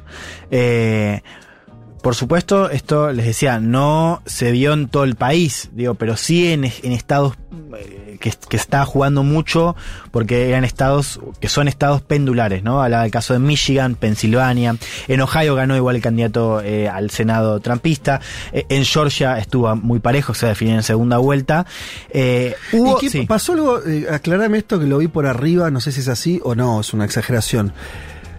Además le fue mal, particularmente a algunos líderes muy vinculados a Trump. Es o que sea, claro. además de que, Sí. de que los de que no hubo la roja en general, o sea, que a los republicanos no les fue tan bien como se esperaba. ¿Le fue particularmente peor a los más trampistas? ¿Esto es así? Sí, en, en estados que te decía eh, competitivos, en estados donde se estaba definiendo la elección. Sí, en la Florida no, por ejemplo. En la Florida no, eh, en Oklahoma, ¿eh? en, Ohio tampoco, en Ohio de hecho ganó el candidato trumpista, pero esto, que es una de las claves de la elección, se, verifi- se verifica en eh, Arizona, por ejemplo. En Arizona perdió eh, la que sonaba y que todavía suena como posible candidata a vicepresidenta de Trump. Hablamos de Carrie Lake en, en Arizona, una mina totalmente negacionista del, del, Sí. del 2020. Eh, en Pensilvania, ahí perdió este tipo Malmundo Oz, que era una figura mediática apoyada por, por Trump, perdió contra el candidato demócrata. En Georgia, vamos a ver qué pasa, pero digamos, no le fue eh, excelente, digamos, no, no, no, no ganó la elección el candidato apoyado por, por Trump tampoco. Es decir, eso se verifica en los estados donde estaban las cosas en juego, ¿no? Estados donde nada más hay una porción más importante de eh, candidatos independientes. Digo, ¿por qué te digo esto? Porque en los estados rojos a los candidatos de Trump eh, les fue bien y ya les había ido bien en la primaria. Claro. Fíjate este dato. En la primaria, en las primarias, Trump apoyó eh, activamente a 26 candidatos republicanos. En 26 primarias se metió. Ganó 25, o sea, el- el- su. mm, eh, ganó 25, perdón, 21 ganó, 5 perdió. Eh, es decir, no. Sí, ganó 21, perdió 5. Sí. Es decir, ya había consolidado Mm. su, mm, eh, su dominio en las primarias y en estas generales le fue mal en los estados competitivos, ¿no? Porque también metió aliados en las carreras que estaban más fáciles. ¿Y cómo funciona en, en es, o sea, habiendo pasado eso, la cuestión de eh, esto que había, viste, notas eh, de opinión que decían, bueno, el problema de- del Partido Republicano es que hace con Trump. O sea, bueno, de hecho, Trump iba a anunciar posiblemente El martes. el martes su candidatura Al presidencial. parecer va a anunciar. Va a anunciar igual. ¿Qué es lo que pasó? Justamente aparecieron voces republicanas diciendo que Trump había sido culpable. Claro. apareciendo en la recta final, porque recordemos, Trump estuvo presente en toda la campaña, pero sobre todo en la última recta final anunciando esto de que va a ser un gran mensaje, o sea, ca- casi como preanunciando su candidatura, bueno, también decían unos republicanos, pudo haber jugado un rol eh, en quizás desviar el tema de conversación de la economía y la inflación Ajá. y subirse a él, ¿no? Claro. Eh, bueno, Como eso- si él hubiera también hecho la elección un poco Trump sí o no. Claro, exacto. Pero escuchar Eso- una frase antes de Trump es tremenda. Dice, si, si ellos ganan, ellos por su partido, si ellos ganan esta noche, merezco todo el crédito. Claro. Si pierden, no tengo la culpa. Yo lo pasé en seguridad Un genio. el viernes. Un genio, es increíble genio. esa frase. Sí. Bueno, metámonos infantil, ¿no? eh, para, para empezar a responder la pregunta Sí. de por qué eh, le están cayendo a Trump o por qué Trump está preocupado y está ansioso eh, si uno mira sus declaraciones en Truth, que es su red social, Sí. porque no está en Twitter por ahora. Vamos Sí. a ver qué Uh, pasa hay que hablar de Twitter Vamos a ver qué pasa con, Sí, pero si Twitter existe, con, no sé si Elon, existe. con Elon Musk. A ver, eh, se jugaron una buena cantidad Sí. de gobernaciones también, divididas en general, ahí no hubo sorpresas. Entre todos los ganadores, quizás el mayor ganador, el de mayor perfil y el más eh, atendido por, por la prensa fue Ron DeSantis, gobernador de Florida, reelegido por un margen altísimo por 20 puntos, había ganado por la mínima en 2018, ahora saca 20 puntos de ventaja en un estado que se supone es un estado pendular. Sí. ¿no? Yo les contaba recién hace un rato que eh, ya empieza a aparecer esta idea de que Mm. Florida es un estado rojo, un estado republicano. ¿Está Bien. DeSantis está a la derecha de Trump? Ahí me quiero meter. Eh, Ron DeSantis es hoy la mayor eh, amenaza a la candidatura de Trump. No es particularmente un moderado, Mm. es un tipo que ganó mucha atención con la pandemia, siendo eh, el principal gobernador. Era el que abría todo. Claro, el que abría todo. Sí, me acuerdo. Incluso todo. a veces hasta, no, no sé si me estoy acordando bien, casi a veces hasta más que el gobierno federal, que lo que era mucho decir, porque era Trump. Claro, claro, sí, totalmente. Ah, Eh, que bien. inclusive, no, pero inclusive en, en- porque viste que había gobernadores, yo les contaba el caso de, de Whitmer en Michigan, que justamente hacían lo que el gobierno fe- que el gobierno federal no hacía, Sí. o sea, hacían restricciones, Sí. y el tipo decía, bueno, vénganse para acá, vénganse a Florida, Ah. eh, porque acá es el paraíso de la libertad, ¿no? Bueno, un tipo que también eh, ganó mucha notoriedad en esta idea de la batalla cultural contra la ideología woke que es un término que vamos a escuchar mucho en Estados Unidos como una manera despectiva de referirse a los progresistas. Sí. Eh, escuchémoslo, porque a, este tipo lo llaman el Víctor Orban de Estados Unidos, ¿no? Justamente por esta batalla cultural. Eh, escuchemos a Ron DeSantis en su discurso eh, después de ganar la reelección en Florida. We have embraced freedom. We have maintained law and order. We have protected the rights of parents. We have respected our taxpayers and we reject woke ideology. We fight the woke in the legislature. We fight the woke in the schools. We fight the woke in the corporations. We will never ever surrender to the woke mob. Florida is where woke goes to. Ahora voy a traducir, pero ya te contesté la pregunta de, de- de si es más moderado o no. Bueno, hemos abrazado la libertad, hemos mantenido la ley y el orden, hemos protegido los derechos de los padres, hemos respetado a nuestros contribuyentes y rechazamos a la ideología woke. Luchamos contra la ideología woke en la legislatura, en las escuelas, en las corporaciones. Jamás nos rendiremos a la mafia woke. Florida es donde la ideología woke va a morir. ¿no? Esto de las escuelas también el tipo levantó mucho el perfil eh, con su oposición básicamente a toda la estructura de la educación sexual integral en, en Florida. Eh, los activistas demócratas hablan de que no, de- de que no se podía decir la palabra gay, por ejemplo. No, Así lo, Claro. no, no se puede decir gay. Hasta se peleó con Disney. Se peleó con Disney, Con claro, por eso decía claro. lo de las corporaciones, ¿no? Bueno, eh, un tipo que nos muestra que su caballito de batalla es justamente esta disputa contra el, el progresismo y que representa también Bueno, un es algo muy viejo la- la- el término woke, está bien, pero lo que estoy viendo, estoy ah, El revival, para mí el, el revival es de estos, estos últimos años. Pero ¿sabes qué significa? Eh, No. La ideología, como, sí, como El término, eh, es que es, claro, Sería es la sería decir progre. Sí, pero es como de woke, como de despertar en el sentido como de que te avivaste y te- como te estás deconstruyendo también. Ah, claro, porque decía, según leo, la, la frase surgió en Estados Unidos en la década del 30, Hmm. dentro, al desarrollarse dentro del, eh, de- de- como el movimiento afroestadounidense, eh, a la conciencia de problemas sociales y políticos, o sea, eh, tiene un término positivo. Claro, claro, sí. Ahora está como un resignificado insulto. y es como un insulto, una manera despectiva de decir a la gente que se está deconstruyendo. Eh. Eso es un poco la, la utilización que tiene hoy. También un síntoma, no digo, ¿no? Porque fíjense esto, digo, hoy el Partido Republicano es un partido de ultraderecha, eh, de eso no hay duda. No hay duda.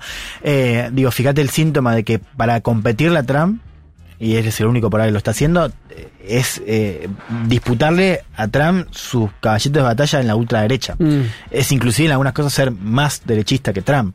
Es decir, Hay una- no hay hoy otra posibilidad Sí. eh, en el Partido Republicano eh, de disputar poder sin ser un candidato ultraderecha. Hay un editorial de Cas Mood que analiza la figura de De Santis y dice que puede haber una analogía con lo de Italia. Italia, acuérdense, Matteo Salvini, figura emergente de la extrema derecha, aparece Claro. Giorgia Meloni, más explícita. Más a la derecha aún, Más sí. explícita. Sí. Dice, ojo, que en Estados Unidos no suceda lo mismo con De Santis Claro. suplantando a Donald Claro, Trump. y tiene otras cosas, ¿no? Que también se pueden eh, asimilar, digo, es un, si es un personaje más serio, o sea, tiene todavía Más una cosa más política, exacto, más, más republicano, eh, es un poco más joven, es menos revoltoso, y un dato no menor, que es que no perdió una elección nacional. Entonces, la clave para Ni entender... comandó un golpe de Estado. Ni comandó- claro, pero digo, hay esta idea Sí, de... creo que, que New Yorker le había, le había puesto como es un Trump con cerebro.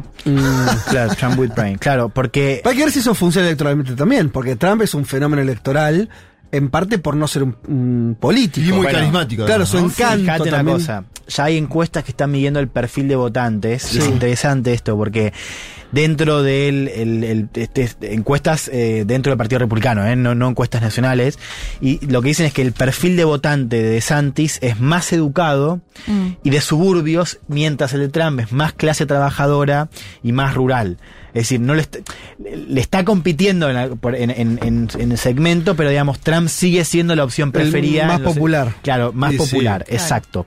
Eh, metámonos ya en, en eso, eh, porque claro, De Santis todavía le falta para 2024 y le falta algo importante, que es pasar la prueba de la guerra de Trump, el bombardeo, porque Trump ya tiene un historial de bajar candidatos republicanos, inclusive con banca. Digo, primero fue Jeb Bush, recuerdan que era el candidato preferido por el establishment Sí. en 2015, al propio Marco Rubio, ¿no? Mm. Que le decía Little Marco, ¿no? Y lo, y Sí. lo- y vas- No, no, es que Trump poniendo apodos es tremendo. Bueno, ya le Marco puso Rubio, un que apodo. fue reelecto también, ¿no? Sí, Marco Rubio, pero Marco Rubio ya apoyado por Trump, ¿no? Lo cual te marca un poco lo que fue Claro, eh, la experiencia de la gestión. Bien, ya le puso un apodo. Sí, a Ron, entonces le dice ¿cuál? Ron de Santimonius, que es eh, un juego con Mojigato. Eh, escuchen, Espectacular, escuchen a. Trump que lo atendió, ya lo venía atendiendo en las semanas previas, porque ya estaba viendo que se iba a perfilar de Santis como una amenaza nacional. Escuchemos eh, a Trump diciendo nosotros estamos ganando lo grande en el Partido Republicano, tengo acá el chiquito que mide 10 puntos, lo escuchamos. We're winning big, big, big in the Republican Party for the nomination like nobody's ever seen before. Let's see, there it is Trump at 71, Ron DeSanctimonious at 10%, Mike Pence at 7. Oh, Mike's doing better than I thought. Es muy bueno. Ah, encima le, le Estamos- moja- o sea, no, a los dos no. Sí. Estamos ganando a lo grande en el Partido Republicano para la nominación como nunca nadie ha visto jamás. Trump, dice hablando de sí mismo, está en 71. Ron de Santimonius, haciendo este chiste con Ron el Mojigato, en 10. Mike Pence en 7. Wow, dice, a Mike le está yendo mucho mejor de lo que pensaba. hablando de quién fue Sí, su eh, vicepresidente. su- su vicepresidente, lo cual es otro síntoma, porque si no mira quién es la per- tercera persona, un tipo que fue el número 2 de Trump en su gestión. Le soltó la mano después. Pero que ¿No? un poco más Que le moderado. soltó la mano al final. Sí, sí, al final con el Capitolio. Lo hablar, mea. pueden hablar, lo puede levantar ahora de vuelta Claro. para Por eso lo mea. No, pero digo, quiero decir, se dan Sí, cuenta lo mea, no- pero lo nombra. Viste que cuando lo nombras, si vos nombra, si vos te nombras a vos con otro solo, estás compitiendo claro. mano a mano. Bien. Lo nombra Pence para levantarlo. me esa. En las encuestas yo les decía, eh, De Santis está abajo, pero Trump está 45-25. Es Eh, decir, ¿Vos decís encuestas no ya es- se están haciendo encuestas de lo que va a ser la interna del año que viene? claro, Claro, estamos la hablando de primaria. que, preferencia... que arrancan ya en marzo, ¿no? Arrancan Sí, temprano. mucho, la- pero- sí, No, no, no tanto, es eso te iba a larga decir. igual. eh, Al revés. Vos decís la... Las internas. a no, eh, En febrero No, pero- es Iowa, febrero de 2024. ah, Claro, falta un año. ah, ok, no, claro, falta un montón. O sea, todo el, claro, todo el año que Claro, viene no hay no- nada es- y recién la interna, al interior del partido empieza en el 24, Claro. al inicio del 24. Pero por eso, claro, Está exacto. Eh, ya tenemos que pensar en cómo va a ser este duelo entre DeSantis y Trump, que ya está pasando, porque lo que escuchamos recién es justamente la prueba de que Trump ya le está tirando eh, al cuerpo a DeSantis. Eh, Trump, que en teoría se lanza pasado mañana.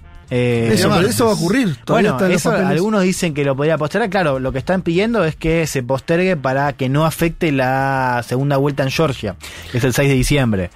Ahora, ¿también es un síntoma de debilidad? Ahora, por eso, falta un año, más de un año para el inicio de las internas. Te hacen, eh, el lanzamiento ese. eh, Y encima, después de no haber ganado nada. en forma. Si, si estaba la ola, tenía lógica. Sí. Voy cerrando. Sí. Un detalle. El New York Post sacó esta semana, después de las midterms, dos portadas, eh, una ridiculizando a Trump, comparándolo con Humpty Dumpty, la otra eh, con DeSantis en la, en la tapa, eh, una cosa de medio Trump como perdedor torpe, ¿no? Sí. Y la otra eh, con DeSantis jugando en esto de The Future, ¿no? DeSantis The Ah, Future, sí. ¿no? Como- Ah, mirá. bueno, el dato. El dueño del New York Post es Rupert Murdoch, que es el dueño a su vez de Fox News. Claro. ¿Qué señala esto? Que DeSantis está empezando a jugar Mm. muy fuerte entre el pool de donantes fuertes republicanos y también de Fox News. De hecho, no, si Trump se queda sin Fox News, está en Trump, otra situación. no, ¿eh? es que parece que ya, de hecho, ya están hablando, el Financial Times habla de un divorcio. Ah. Y Trump ya dice News Corp, which is Fox, eh, News Corp, News Corporation, que Sí. tiene a Fox, a Wall Street Journal y al New York Post, están all in por el gobernador Ron DeSantimonius, volviendo a usar el Sí. apodo, un, republic- un gobernador republicano promedio con una gran gestión de relaciones públicas. Eso dijo Trump en su red social, con lo cual Trump está empezando a montar otra vez la campaña que montó en 2016 Para ganarle al sistema. Al sistema. Entonces, El 2016 Fox no sé cómo jugó igual, no jugó más a favor de al él. principio no, al principio Claro, estaba jugaba la idea Ted de que Cruz, Murdoch, con- claro, claro. eh, bueno, Rubio había Rubio. ganado mucho, así que estamos volviendo a ver la avanzada de Trump, no ya contra el establishment demócrata, por ejemplo CNN, sino también contra el establishment republicano, que es un establishment que pesa mucho también como como como Fox News, ¿no? Tenemos que ir Eh, cerrando, Juan. ¿Te que, quedó no. algo? Me, queda una pequeña pregunta, si la Sí. puedes eh, decir, que es- hablamos mucho de los republicanos. Dentro de los demócratas, ¿habían fortalecido la ley de izquierda, la, eh, la línea más eh, Ocasio Cortés, más, más progressive o los moderados? Eh, sí, o sea, es, es lo que estamos viendo ya hace varios años. Ganan los, o sea, en los estados eh, azules, California, Nueva York, sí se ve esa consolidación del ala progresista, pero en los estados eh, más moderados, los candidatos que están eh, justamente dando la, Sí. o sea, peleando y ganando, por ejemplo, el control del Senado, son candidatos, no sé si moderados, pero ciertamente no de ese ala. Por eso les decía, hay que seguir dos figuras para 2024. Eh, el caso de Gretchen Whitmer en Michigan. Que sería una moderada. Sí, es que tiene también su propia, sí, digamos, es más moderada que no es Ocasio Cortés, Mm, digamos. ok. Eh, pero también le, le pone su cuota de renovación, digamos, no es, no, no es Biden. Eh, y eh, Gavin Newsom de California, gobernador de California, también para ponerle el ojo.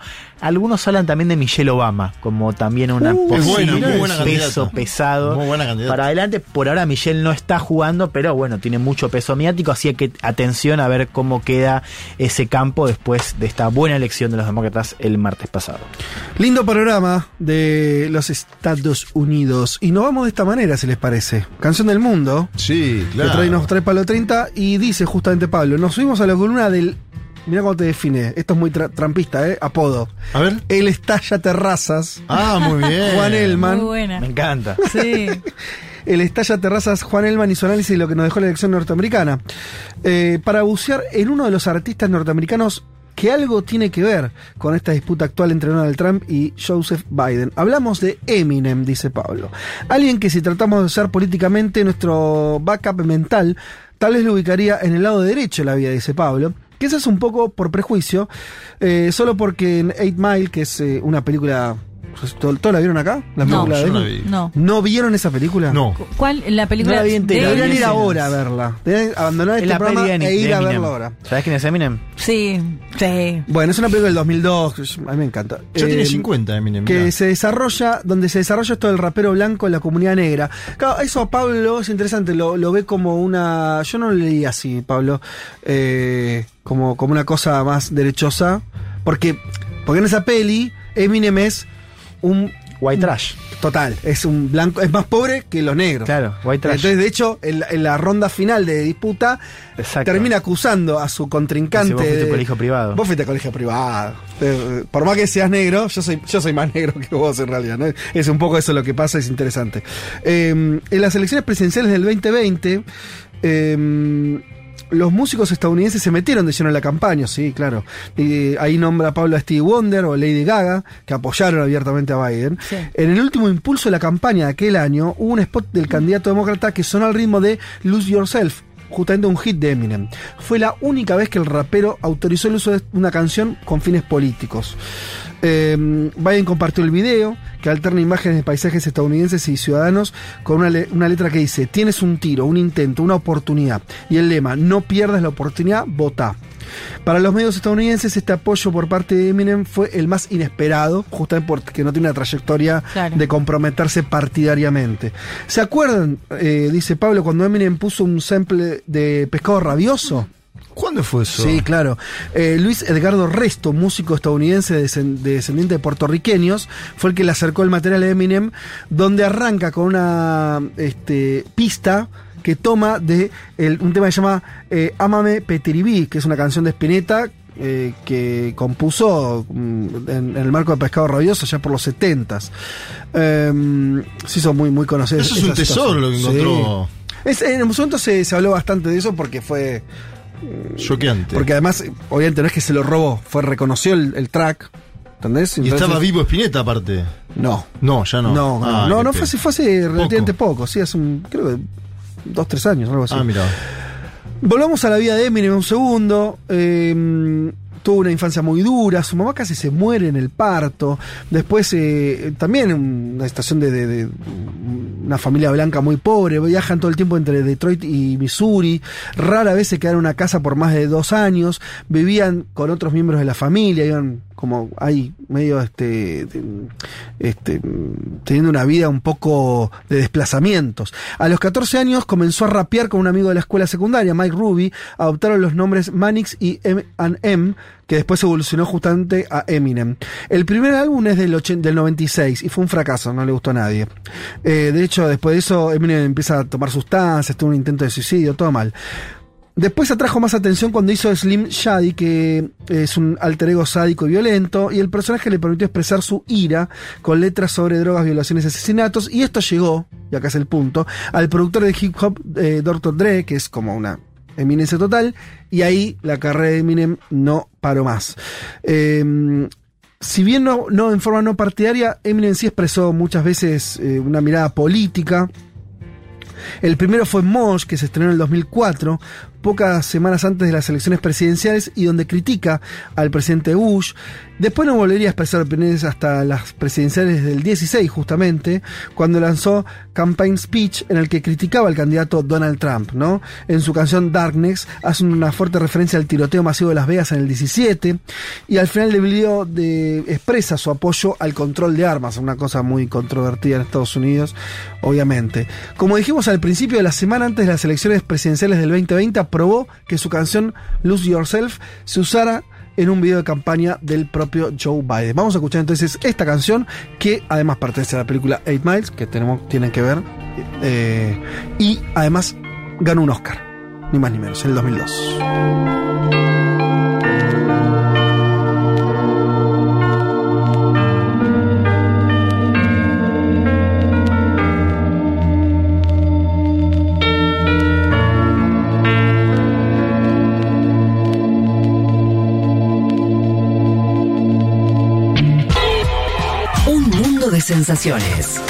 Vázquez, Carg, Elman, Martínez. Ver las cosas desde un rincón del mundo te da otra perspectiva.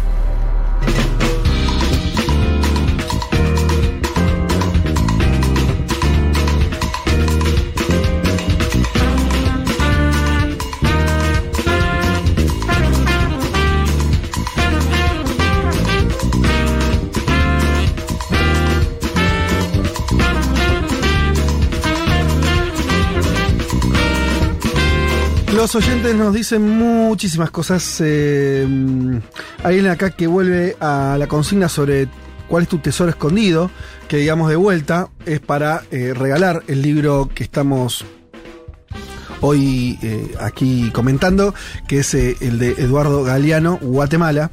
¿Tiene un- una bajada? Sí.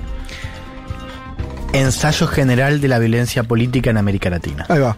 Que recordamos un libro de mediados de los 60, creo que 67 es el libro, hecho el mismo año en que asesinaron al Che Guevara, para ubicarnos. Sí, en tiempo y espacio. 1967. El mismo año que mataron al Che Guevara, eh, Galeano estaba ahí ca- caminando Guatemala. Y que ya le habían dado golpe de estado a Jacob Arbenz. Ah, muchos años claro. antes, sí. Del Sí, 54 es el golpe de Estado.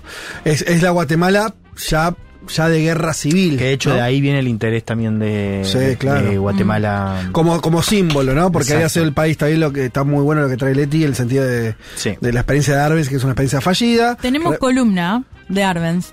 ¿Pendiente? No, la hicimos. ¿La hiciste? Sí, Sí. Claro, claro, totalmente. Vos ahí detallaste también que, que había estado el Che, eh, el propio Fidel Castro, en, la, en, en- en- en todos los sucesos de la, de la caída de Arbenz. Bien, eh, entonces decía, oyente que nos dice, mm, consigna el tesoro escondido, me la juego por algo demasiado específico quizá. A ver, Copa Libertadores del 2002. Mira, Juanma. Sí. El equipo de mi ciudad, A ver. Wanderers de Valparaíso. Sí, obvio, claro que lo conocemos. Con- Le jugó un partidazo de tú a tú al mejor Boca de Riquelme y compañía. Nostalgia pensando que navegamos en la B hace años. El tesoro escondido en cuestión sería para mí este histórico compacto del partido. Manda, manda un link de YouTube. No, bueno, no está, no, ¿qué querés que haga con esto? Eh, digamos entonces, Iñaki, que entiendo que sos vos, eh, tu nombre. eh, Un 0 a 0, te manda un compacto de un Ah, ¿es 0 un a 0 0. a 0? Un 0 a 0 en la bombonera, Boca. ah, es Santiago un tesoro Wanderers. muy escondido. Y bueno, Pero está bien. Cada Ah, uno abraza lo que puede, del 0 a amigo. 0, increíble. Cada uno Che, abraza lo que increíble puede. la cantidad de porteños, voy a decir, que tenemos de oyentes. Sí. Ciudadanos de Valparaíso. Sí. A ver si alguno quiere alojar en verano, ¿no? Ay, ya no- nos, nos escribieron Sí. a nosotros. Pero bueno, hay que retomar. Unas ¿Qué chicas. tradición esta, no, Juanma? De, de, de- sobre todo el man. El primer día que de, llegó, De, de se sentó ratonear y- lugares. el primer día que es llegó. cierto. El primer día. Empezó- que Sí. se iba a Colombia, Es empezó a pedir alojamiento en alguien Colombia. pateando la puerta de un lugar al, al instante. A ver quién me da cosas. Bueno, pero por ahí nos dan ideas para viajar también. Sí. Y si no al alcalde de la ciudad, ¿no? Que tramite ahí. Sí, que, que nos debe un pisco. Hay que No, presentar el libro en Valparaíso y también, qué sé yo. Mi tesoro escondido son los carnet y libritos de entrega mensual. ¿Cómo? ¿Cómo? Del Partido Socialista de Ah. mi tatarabuelo español emigrado a la Argentina. Bueno, Encontré claro. todo recientemente guardado eh, por mi nona, su hija conservadora católica y votante de Macri. Ironías de la vida migrante. Perdido no, escondido. Se ríe, esto lo dice Mariana Qué Bonfante. lindo. Claro, bueno, hay, hay muchas de esas cosas familiares de reencuentro de cosas. Este. eh, en fin. Mi tesoro escondido es la serie de Lone Gunman, un spin-off de los archivos secretos X. Mira, narra las divertidas peripecias del grupo de nerds que de- daba soporte en cuestiones informáticas y de otra índole a los agentes eh, Mulder y Scully. Scully. Eh, yo no vi esa serie, pero bueno, es una serie muy clásica. En la referida, eh, entiendo que está hablando esta de Lone Gunman, existe un capítulo salido en el año 2000 en que dos aviones de pasajeros teledirigidos se estrellarían contra las Torres Gemelas de Nueva York. Eh, ah, ah, qué Todo el tema ovnis me está trayendo mucho. No, pero entendés que en el año 2000, Sí. o sea, antes, Sí, sí. eh, hay mm, en dos aviones de pasajeros teledirigidos se estrellan contra las Torres Gemelas. O sea que medio que era obvio Claro. el, ob- el objetivo, ¿no? Estaba medio cantado que venía por ahí. En fin. Bueno, ¿nos metemos dos de la tarde ya? Sí, mira vos. Bueno, podemos ir tranquilamente aterrizando en nuestro próximo tema. eh, muy interesante. Que lo hemos tocado de distintas maneras tangencialmente, pero creo que hoy, Juanma, te vas a meter así como pum, de lleno, a tratar de entender lo que ocurre en la convulsionada Bolivia. Decíamos por dos razones. Interna del gobierno, que ya contaste algo, a lo que se suma un conflicto con la oposición. Las dos cosas superpuestas. ¿Qué Sí. puede salir mal, diría uno, no? Un paro violento en Santa Cruz, encabezado por el delfín del gobernador. El gobernador es Luis Fernando Camacho. Luis Fernando Camacho es el autor material del golpe de Estado de 2019. Su delfín de apellido Calvo. 23 semanas de paro, ya llevamos. Cuatro muertos, 178 denuncias por violencia, una violación eh, múltiple. Esto denuncia el gobierno de Luis Arce Catacora a nivel central. ¿Y por qué se origina el paro? Dirán las y los oyentes. ¿Por qué paran? Es una presión para que el gobierno adelante la fecha del censo nacional. ¿Sí? Sí. En principio este año, sino el año próximo. ¿Sí? El cálculo de Santa Cruz es el siguiente. Que por un crecimiento demográfico del departamento, tiene que tener A, más presupuesto. Claro. B, más escaños, es decir, más asientos en la Asamblea Legislativa Plurinacional, es decir, incrementarían su poder a nivel nacional. Bueno, esto... eh, Eh, Hay una cosa loca, ¿no? Que es. Sí. est- Esto, ahora lo vas a contar mejor, pero. Paro bestial, en el sentido de corte, separa la actividad económica, todo. El punto de discusión es la fecha en que se hace un censo. ¿Viste cómo decís? Por un lado, tenés una conmoción y por otro, lo- es una cuestión administrativa lo que estás discutiendo. Obviamente que tiene este poder detrás. Pero lo que voy es. A lo sumo, están peleando por una fecha, año más, año menos. El censo se va a hacer. Sí. Y esa situación se va a dar. Ellos le están tomando el pulso al gobierno de Luis Arce Catacora. ¿Vos crees que no es Yo creo que es una excusa. es una fecha. excusa. Obviamente, a Luis Fernando Camacho como gobernador le encantaría tener, primero, más presupuesto. Sí. Segundo, más asientos en la Asamblea Legislativa Plurinacional. Cualquiera que busca sí. gobernar a nivel nacional, como busca este señor que encabezó Sí. materialmente un golpe en el año 2019, busca tener más poder. Es lo que está haciendo. ¿Qué pasó? Claro, cuatro muertos, violencia, conflicto en la calle. El MAS también movilizando, porque esto es lo otro que hay que decir. El MAS en Santa Cruz tiene capacidad de movilización. Eh, que intentó levantar piquetes, ¿no es cierto? Los militantes del MAS, eso fue así. el MAS intentó levantar piquetes el día viernes. Ahora, este viernes, ¿qué pasó? Viernes por la mañana. O sea, Ahora te voy a contar sí. cómo, cómo se, eh, fue un desastre el viernes en Santa Cruz. Sí. ¿Qué hizo Camacho? Mira esto. El tipo es militante de primera línea porque el tipo dejó el lugar donde estaba, la, la municipalidad, podríamos decir, la gobernación, La gobernación. la gobernación, mejor dicho, de Santa Cruz, fue al comando departamental de la policía y pidió mano dura contra los manifestantes antiparo. Ajá. Con un megáfono. ¿Querés escucharlo? Porque ver. este es Camacho. ¿Esa policía la maneja él? ¿Es de, ¿Responde a la provincia o es nacional? a la provincia. Ah, al departamento, quiere decir, Él le decía, muchachos, aceleren. seguros, sí. Escúchalo. Por favor, esta policía es del pueblo y tiene que cuidar a nuestro pueblo. No puede estar a órdenes del masismo. No resguarden delincuentes. Su pueblo lo está viendo, coronel. No soy yo solito, el pueblo entero lo está viendo, los abusos que hay. Y eso es lo que quiero que se comprometa. Que acaben los resguardos a los masistas, que acaben la violencia a nuestra gente y que estén con el pueblo, que es lo que todos queremos. Eso es lo que queremos, coronel, que cumple el mandato constitucional, que cumple el mandato constitucional de proteger a nuestro pueblo y de no generar esos mensajes claros de que nuestra gente se sienta desprotegida. Bueno, mi consideración es que este pedido de Camacho a la policía fue un libere en la zona. Porque es lo que terminó pasando. A ver, ¿cómo sería Camacho, eso? Camacho se presenta por la mañana, le dice esto, defiendan al pueblo. Para, me, me falta una imagen previa. Dale, las que vos quieras. ¿Cómo, o sea, qué situación tenías antes? Tenías el paro decretado por Camacho y los santacruceños en contra del gobierno de Arce por el tema del censo. Y manifestantes antipalo que se movilizaron el día viernes. Pero, por pero- la pero ellos estaban cortando las rutas, o sea, lo que estaban haciendo efectivamente el paro, eran, ocupando la calle, eran los opositores. Los eh, camachistas, claro. Los camachistas. Pasa que los camachistas decían que le habían hecho como una especie de cerco, ¿no? Al departamento. Sí, pero vamos a la situación que plantea Sí. Fede, que me parece más explícita A para ver, los que nos están sí. escuchando. Corte de calle del camachismo Sí. y sujetos antiparo que dicen ya van 23 días, esto no se soporta más, intentando levantar ese- esos cortes, ¿sí? Hasta ahí vamos. Sí. Camacho va y dice ante la policía, che, a estos que nos intentan sacar los cortes, Sí. mano dura. Que repriman a los que quieren levantar los cortes. Exacto. Sí. ¿Y qué pasó después?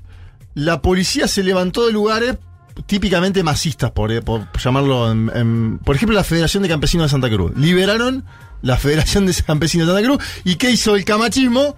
Fue y la prendió fuego, Fede. Esas imágenes que son impactantes. La Federación de Campesinos de Santa En Cruz. Santa Cruz. El día viernes por la tarde, incendiada, prendida a fuego totalmente. Eso genera una conmoción nacional ya. Sí. Porque las imágenes son muy parecidas a las primeras imágenes que vimos en noviembre del 2019, que alarmaron al mundo entero y que de- derivaron concretamente de un golpe de Estado. Entonces, salieron a jugar todos los actores. Te voy a poner primero a Guarachi, que es titular de la Central Obrera Boliviana, porque exigía directamente al Poder Judicial de forma inmediata detener a quienes estén haciendo eso y decía, se está originando un nuevo golpe de Estado de Santa Cruz. Escuchamos al titular de la COP Guarachi. Se ha derramado sangre, han fallecido personas inocentes. Eso no es un paro cívico. Esto es sedición, esto es terrorismo para nosotros. Por eso es que el día de hoy, en una reunión relámpago de emergencia, exigimos al gobierno, exigimos al Ministerio Público, al Poder Judicial, actuar de manera inmediata frente a estos actos de sedición y terrorismo que ha generado violencia en el departamento de Santa Cruz. Y son los mismos autores intelectuales del golpe de Estado del 2019. Otra vez, desde Santa Cruz, se está gestando un nuevo golpe de Estado. Y los trabajadores, las organizaciones sociales, no lo vamos a permitir. Por eso es que llamamos, convocamos a todas las organizaciones sociales a la unidad granítica para defender nuestra democracia, para defender nuestro proceso, para defender nuestro voto. ¿Quién decía esto? Guarachi, el titular de la COP, Juan Carlos Guarachi, titular de la Central Claro, Obrera, obrera Boliviana. boliviana. ¿sí? Una cosa, eh, vol- eh, no nos vayamos, ahora llamamos a la interna, pero para terminar de entender lo que está pasando en Santa Cruz, primero, hoy continúa ese paro. Sí. Continúa. Lo que decía Leti. Porque hubo un anuncio de Arce de la fecha, que lo voy a poner al final de la columna, Sí. que no terminó desescalando. Claro, no, no retrocedió el gobierno todavía, no, no le dio la fecha que quería eh, Camacho del censo. No. Eh, Leti hablaba de, de- del cerco sobre Santa O sea, ahora sigamos con. eh, eso entiendo que es como la acusación de lo de Santa Cruz, que la están cercando al, al departamento. ¿Cómo sería eso? Eh, Yo no tengo información de Ah, cerco concreto a las provincias. es más u- una declaración, sería como una. Me parece que es una Claro, argumentación de de, los, Camacho. de los santacruceños Claro. que decían como que habían hecho una especie de cerco. Por eso no, no tenía con claridad, por eso preguntaba si se refería justamente a quienes estaban en contra de este paro. Pero lo que Digo, tenemos- ¿De dónde claro. sacaban que estaban haciendo un cerco al departamento de Santa Cruz? Ok, pero lo que sí tenemos es una situación donde hoy en Santa Cruz están movilizados los dos sectores. Por lo que Los vos- dos sectores. Ahora, un sector. Esto es impresionante lo que pasa dentro Pero de es difícil entenderlo, por eso yo Sí, es muy difícil de entenderlo y ahora se va a complejizar Sí. aún más. porque una de las máximas diputadas del MAS en Santa Cruz, de apellido Choque, de nombre Daisy, Daisy Choque, estaba hablando en la televisión, y esto, esto para mí es una perla porque esto no lo he escuchado en ningún otro medio de nuestro país, y salió a criticar a Evo Morales directamente. Ajá. Dentro, ella venía con una argumentación contra Camacho. Sí. Camacho, estás incendiando el país, Sí. estás manchando de sangre. Y dijo, déjenme decir algo más sobre Evo Morales. Ajá. ¿Querés escucharlo? A ver. Bueno, escúchalo. Lo quiero decir aquí también con mucho dolor, señor Evo Morales, nuestro expresidente, carajo, por el que dimos la vida, dimos la libertad. ¿Dónde mierda estás ahora? Atacando a nuestro presidente, en vez de venir a defender, en vez de apoyar a nuestro gobierno, a un gobierno elegido por el movimiento al socialismo, nos estás atacando, en vez de defender y ayudar al pueblo cruceño. ¿Dónde mierda queda nuestra lucha sindical? ¿Dónde queda gobernar escuchando al pueblo? Si nosotros cuando fuimos dirigentes te defendimos, dimos la cara en todos los momentos. ¿Dónde estás ahora? Maldito. Ah, mierda. Tremendo. ¿Esta señora que es? ¿Diputada? Diputada Daisy Choque, muy Diputada nacional. del movimiento al socialismo de Santa Cruz. ¿Y qué es eso? ¿Qué pasó ahí? Bueno, aquí está la interna del movimiento al socialismo, como nunca la hemos visto hasta el momento. La acusación referida al- a lo que está pasando en Santa Cruz En con este Evo. momento, ¿no? Que es como no. que Evo no está bancando a Arce en este conflicto, eso es lo que le está diciendo ella. Primero ¿Dónde sí, estás? y segundo el dónde estás es porque Evo Morales estaba en la Argentina presentando una película en el Festival de Cine de Mar del Sí, Plata. correcto. Se juntó además en la semana con la vicepresidenta Cristina Fernández de Kirchner. Hay una acusación de una parte del Mm. MAS que es más afín a Choquehuanca y un poquitito a Arce, pero más a Choquehuanca, y ahora te voy a explicar la interna cómo se coronó, Sí. que le dice, ¿dónde estás ahora, hermano? Porque está prendido fuego. La, la pregunta puede ser válida en un punto. Ahora, ¿cómo estaba la señora en, el- en- no? Se Sí. lo notaba como aparte. eh, Sí. Y el otro dato es que Bolivia TV, que pertenece al Estado Nacional Boliviano, cuando comenzó a hacer estas declaraciones contra Morales, la sacó del aire. Con lo cual, eso por ahí hasta sería bueno en términos de que están abroquelados Arce y Evo. El tema es Choquehuanca, y ahora nos vamos a meter en eso, porque la interna Choquehuanca-Evo Morales por la sucesión sigue y se acrecentó, escuchen esto, con una división en la Cámara de Diputados. División en la Cámara de Diputados. Hasta ahora, la presidencia de la Cámara de Diputados era del ala masista. Freddy Mamani. ¿Qué es el ala masista? El ala evista. Ah, de Evo El Morales. ala sí. evista del masismo. Perdón, Sí. porque son tantas siglas Sí. que uno. Freddy Mamani. ¿sí? Bueno, Mamani, ¿qué hace? Convoca una sesión para elegir a la directiva de la Cámara a futuro. ¿Sí? Se suspende. Se suspende esa sesión. Va la vicepresidenta, Miriam Martínez, instala la sesión y elige a Jerjes Mercado, que es alguien de Arce Choquehuanca, ¿sí? Y además en la directiva eligen a gente de Comunidad Ciudadana y de Creemos, es decir, de la oposición política de Bolivia, lo cual significa un enojo, un encono del ala evista de Evo Morales Aymá y salen directamente, hay un diputado, no nos confundamos de vuelta con los nombres, se, se apellida Arce, es Héctor, Héctor Arce y es evista, que va a salir a decir, ¿saben quién es el jefe de la banda esta que hizo el cambio en la Mm. Cámara de Diputados? David Choquehuanca, lo decía de esta manera. Estos renovadores hoy nos cuestionan y critican, pero también hay que decirlo de una vez.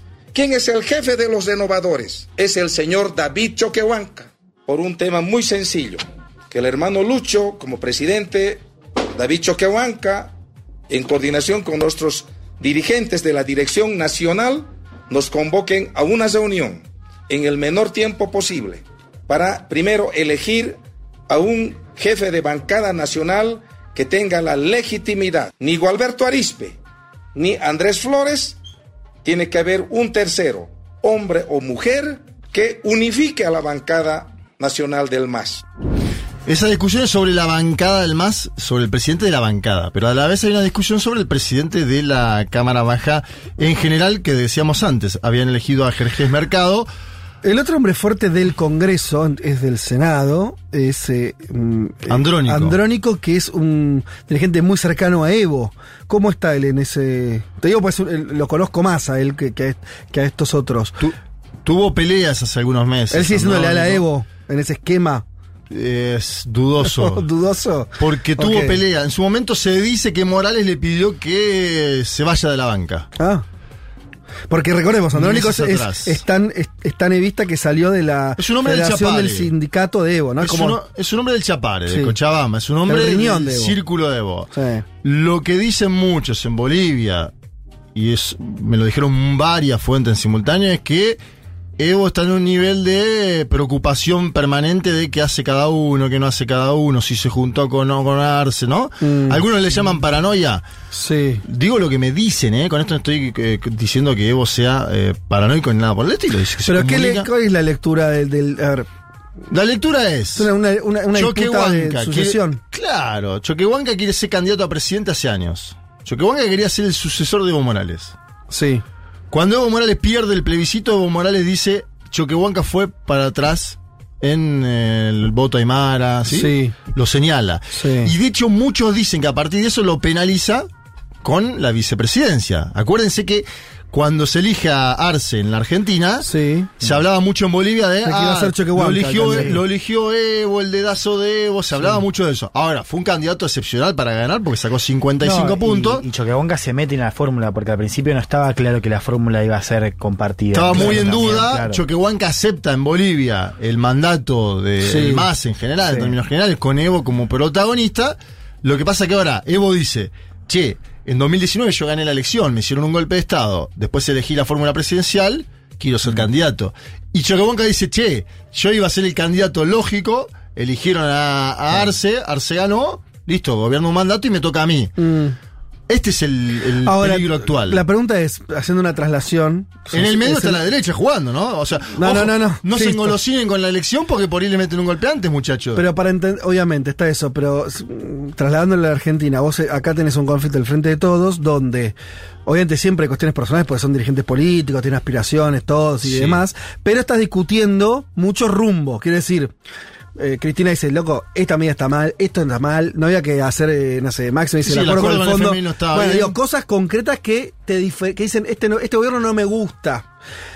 ¿Evo dice este gobierno no me gusta por cuestiones concretas o eso no, o no está? Porque, ¿Se entiende? Meses atrás pasábamos algún audio acá donde Evo se quejaba de que se necesitaba mayores ayudas sociales al Mm. campesinado, Sí. hay una queja ahí. Obviamente no en el sentido de lo que es la Argentina, porque en la Argentina tenés variables como la inflación que sacude permanentemente el salario ¿no? de la población. Sí. No, es más difícil la impugnación económica, además son hombre que, si uno mira la última encuesta de CELAC, tiene valoración positiva muy alta Luis Arce, ¿no? El presidente de Bolivia. Tiene una valoración positiva más alta que la negativa, algo que es llamativo en los jefes de Estado. Entonces, la, incluso la carta de Arce, me parece, que puede ponerse como mediador entre los dos, es decir, bueno, dejen que siga siendo, Déjenme yo. a mí. Sigo siendo yo, me dan gobernabilidad, ¿no? Me dejan de erosionar un poco, porque la verdad que son, es una disputa. ¿Cuánto falta para la elección presidencial? 2025. Ah, es increíble. Pero, Están más adelantados que Trump y de Santis. ahora, qué problema, ¿eh? Eh, qué desacomodo que hay ahí. Bueno, y hay un tema también que es cuando los liderazgos de la primera generación de gobiernos nacionales populares dejan el gobierno, Sí. ¿qué pasa y qué sucede? Este Sí, es un tema que hay que estudiar, No, Y trabajar. por eso creo que es muy valioso el audio que trajiste de la crítica a Evo, ¿no? Como la crítica de la desconexión con lo que está pasando con el país y con las mismas bases que lo habían defendido a él, ¿no? Digo, hay una crítica también de, de que está jugando a como un juego de poder desconectado de la coyuntura crítica que vive Bolivia. Yo la traje porque no la escuché acá en ningún lado y dije, eh, a ver, yo me informo con eh, medios bolivianos, estaba pasando eso, sucede. Obviamente dije que algunos lo sacan de circulación, no lo quieren mostrar. Hay un sector del MAS que está disconforme con Evo Morales, esto es evidente. Hay otro sector del MAS, el más, eh, más campesino, sí. de Cochabamba que lo banca Sí. a muerte Evo Morales, que lo va a votar también y que va a decir Evo candidato, porque trajimos también antes acá eh, expresiones de esos eh, dirigentes que decían nuestro candidato bicentenario es Evo Morales. Bueno, están las dos expresiones. Ah, Hay una cosa de Bolivia, cortito, ¿eh? Te- te- eh, que no sé si los eh, si todos la, la tienen muy clara, que es, por más que un liderazgo tan fuerte como el de Evo, una construcción política muy sólida, Evo y Linera, ¿no? Que no, no cambiaron hasta el golpe de Estado, digo, gobernaron ellos en el 2005, o sea, mucha estabilidad. Sí. Bolivia siempre, la fuerza política del MAS, siempre fue muy con un nivel de convulsión interna importante. Quiero decir, eso también hay que, para, para entender un poco esto, estas declaraciones, decir, bueno, che, a Evo le dicen, una diputada le, le dice que está haciendo ¿Dónde cagadas. está maldito? Le dijo. ¿Vos te acordás que Evo durante su gobierno muchas veces tuvo, eh, por ejemplo, movimientos sociales, sindicales que iban y le decían, este ministro es una porquería, sacalo. Sí. Y no es que le iban a, no es que lo trataban como, eh, disculpe, gran líder, a ver si no, le- se plantean y decían, No, es che, rajalo, picante. cha- rajalo. La política boliviana es más picante. eso, es digo. dinamita la política Eso también es verdad, digo, para entender un poco el contexto. Mientras me da gracia que estoy en un medio boliviano Ajá. y la publicidad del Ministerio de Presidencia dice, estamos orgullosos con la cara de Luis Arce. Bolivia tiene la inflación interanual más baja del mundo. Bueno, Es claro, ese es otro dato. Voy a poner el último audio que es Sí. Arce anunciando la fecha del censo. Ajá. Arce anunciando la fecha del censo, lo escuchamos.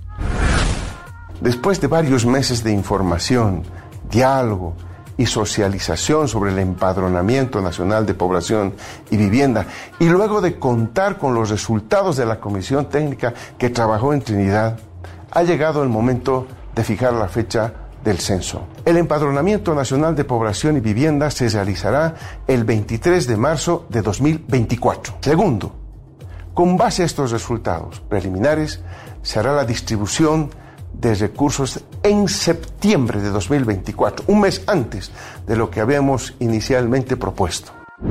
Bueno, ahí está. Es decir, dice, me planto, la fecha del, del censo sigue como está previsto. Esto fue después de la jornada de violencia en Santa Cruz. Habrá que ver ahora qué hace Luis Fernando Camacho y su delfín calvo.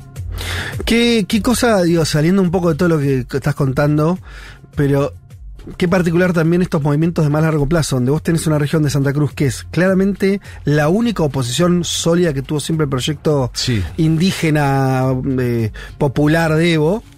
Porque además te- tiene, tiene otra, otra, otro tipo de población, en términos hasta eh, culturales, eh, históricos y demás.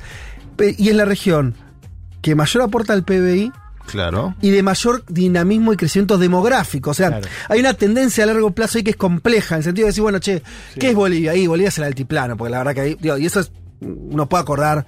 Al mismo tiempo hay una región que era marginal hace 40 años, que se volvió, se volvió más, cada vez más central, que es donde habita cada vez más gente y por eso el censo es tan relevante. Y eso ahí hay que ver qué, qué sucede, pues es una cuestión también no, de diseño nacional. también. Justamente por esa pujanza o, o esa- ese crecimiento económico también atrae mucha migración Claro. interna. Entonces también hace Tiene crecer más. 43 años Luis Fernando Camacho. Digo esto para ponerlo también en consideración. ¿no? O sea, es un hombre que juega muy pesado en el interno, que es gobernador y que tiene proyección vital, te diría, por, por ¿no? 43 años de edad. Hay que prestar atención a esa figura. Bueno, muy bien. Este. Interesante el panorama boliviano y siempre álgido. Ya venimos.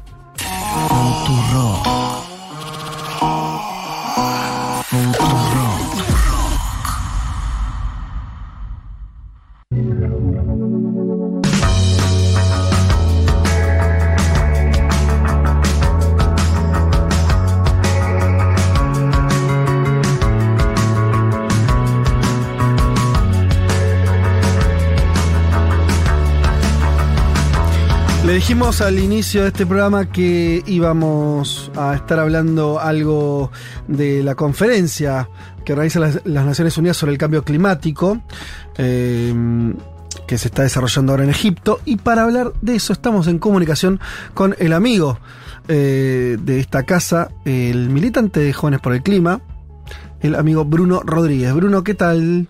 ¿Cómo estás? ¿Qué tal, Fede? ¿Cómo andan? ¿Todo bien? Todo bien, todo bien. Recién finalizó, acaba de finalizar la primera semana de la conferencia de las partes sobre cambio climático de Naciones Unidas y ahora vamos a arrancar ya con la segunda ronda de negociaciones, así que tenemos muchas actualizaciones para dar. Espectacular. ¿En dónde estás concretamente?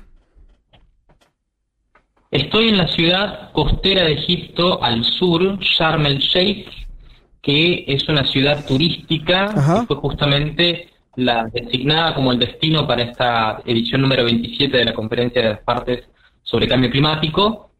Y eh, estamos, bueno, yo me ubico justo eh, a, unas, a unos 30 minutos del Salón de Convenciones, así que ya mañana nos vamos a dirigir para allá para seguir con todo el tema de las rondas de negociación. Bueno, qué lindo, ¿eh? Este, y, y metámonos entonces, bueno, más allá de, de eso, de, de- ah, estoy viendo unas fotos, que es un lugar de la puta madre. No sé dónde. Es un, es un lugar muy turístico, es una ciudad de hoteles Sí.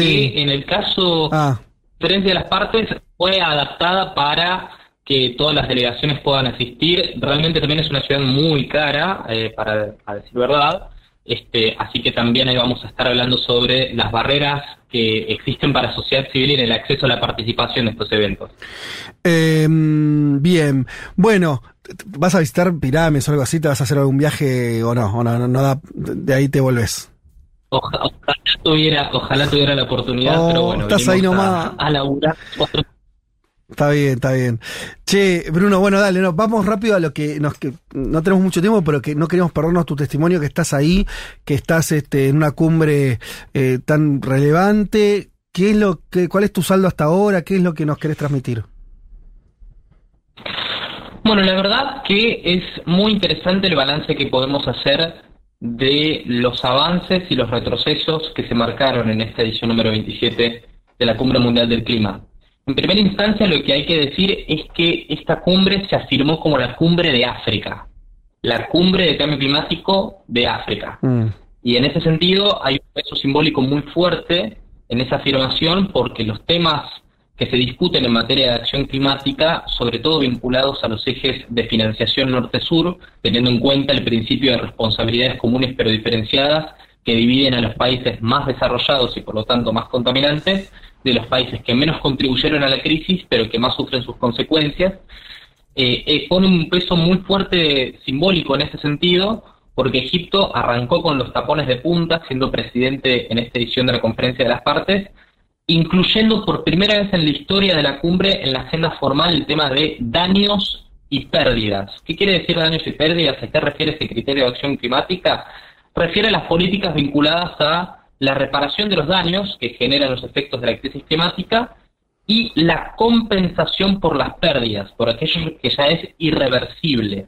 Por ejemplo, para tener una imagen muy palpable, tenemos el caso de las inundaciones masivas de Pakistán. Pakistán es un país en vías de desarrollo, es un país con indicadores sociales muy alarmantes y se encuentra en un grupo de negociación, por ejemplo, en esta cumbre mundial del clima, que es el G77 más China. Plataforma sobre la cual, por ejemplo, Argentina también se para de negociar, se para para negociar. Sí. Esta plataforma en la cumbre exigió la inclusión obligatoria del tema de daños y pérdidas en la agenda formal de negociaciones y se logró finalmente por la presión de los países emergentes, por la unión de los países emergentes y sobre todo por la presión de China e India. Y en ese sentido, en términos institucionales se marcaron eh, avances potentes como la inclusión de este tema, pero eh, después tuvimos las intervenciones oficiales de los estados más poderosos que se niegan a, para decirlo en criollo, abrir la billetera Claro. y cumplir con sus metas de financiamiento que ya se pactaron en la edición número 15 de esta cumbre allá por 2009 en la ciudad de Copenhague, en Dinamarca. Los países afirmaron que, es verdad, existen responsabilidades comunes pero diferenciadas y por lo tanto lo que tienen que poner más la, la tarasca son los que más contribuyeron a la crisis. Y finalmente esas metas de descarbonización, esas metas, perdón, de financiación para los procesos de transición y descarbonización, como también de adaptación al cambio climático, no se terminaron por cumplir y ya estamos este, con la fecha límite y el, y el tiempo corriendo. O sea, Eh, básicamente lo que no apareció, decís, es que eh, más allá de, de- de los acuerdos, de establecer metas, de fijar diagnósticos, lo que no apareció es los recursos de los países desarrollados para pagar parte de esa, de, de- de esa cuenta climática, sobre todo de los países del sur. Eso es lo que no lo que no está. Eso es lo que se está discutiendo ahora, lo que lamentablemente por ahora en esta primera semana no marcó avances eh, muy considerables, pero acá me quiero detener para resaltar la participación de Argentina y qué estuvo haciendo nuestro país. Que ahora estamos cerca, estamos por arrancar el Mundial. Bueno, Sí. este es el Mundial del Cambio Climático y Argentina juega con su plantel de, de negociadores, a quienes tuve el placer de conocer y con los que pude charlar para que nos cuenten cómo, qué pasa en la cocina, en donde se cocinan las decisiones en las mesas de negociación cuando tienen que debatir con Estados Unidos, con la Unión Europea, para que finalmente se cumplan con estas metas de financiación.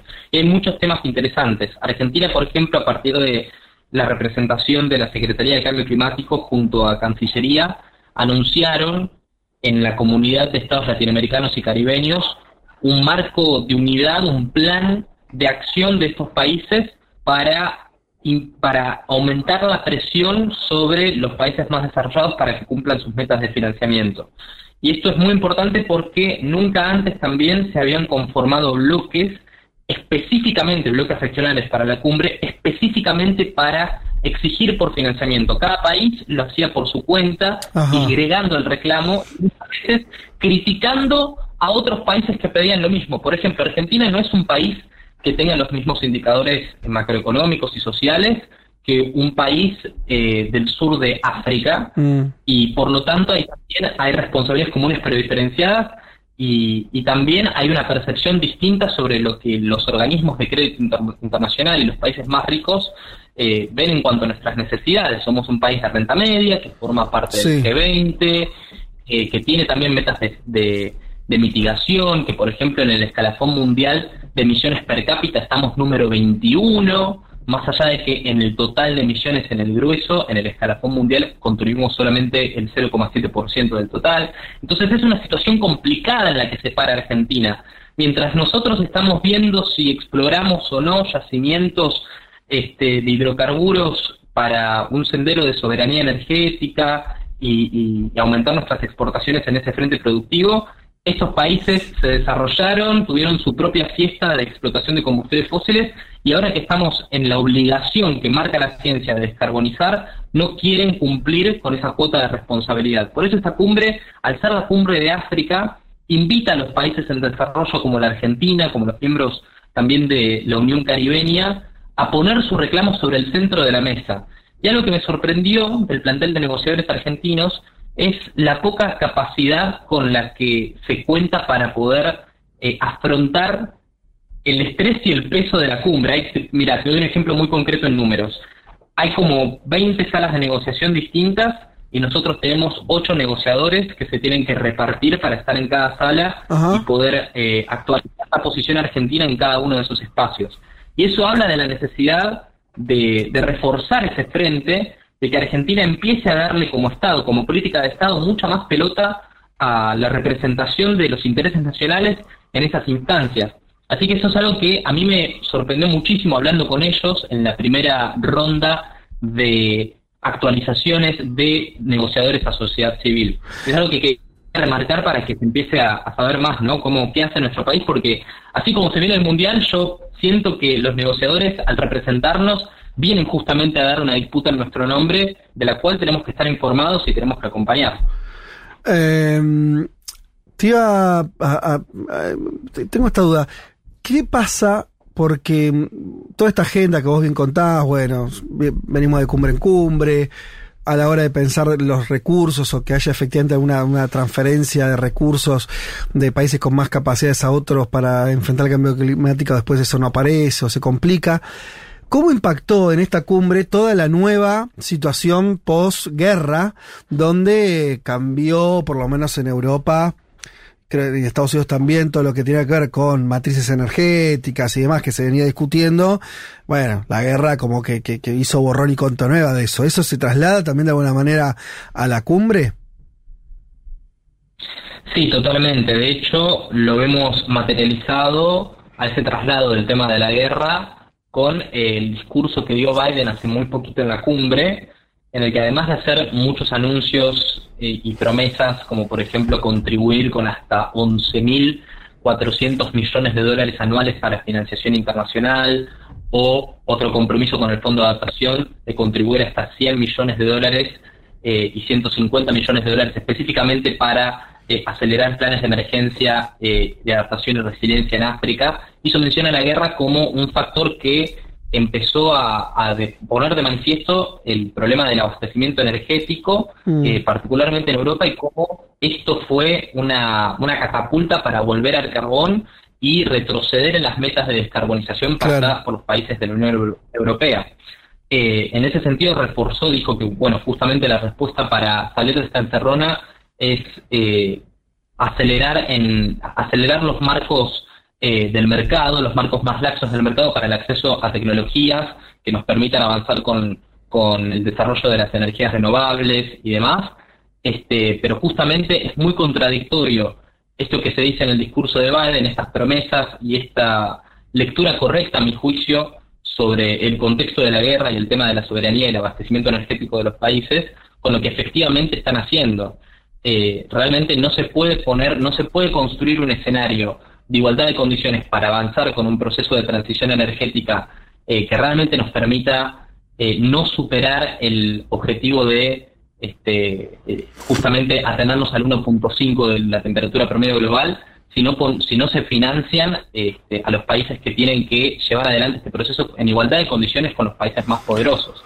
y, sí. y por eso el reclamo, el reclamo se coloca sobre el centro. Pero bueno, este Biden vino, Mm, y esto también me parece que es importante resaltarlo, vino por tres horas y se fue.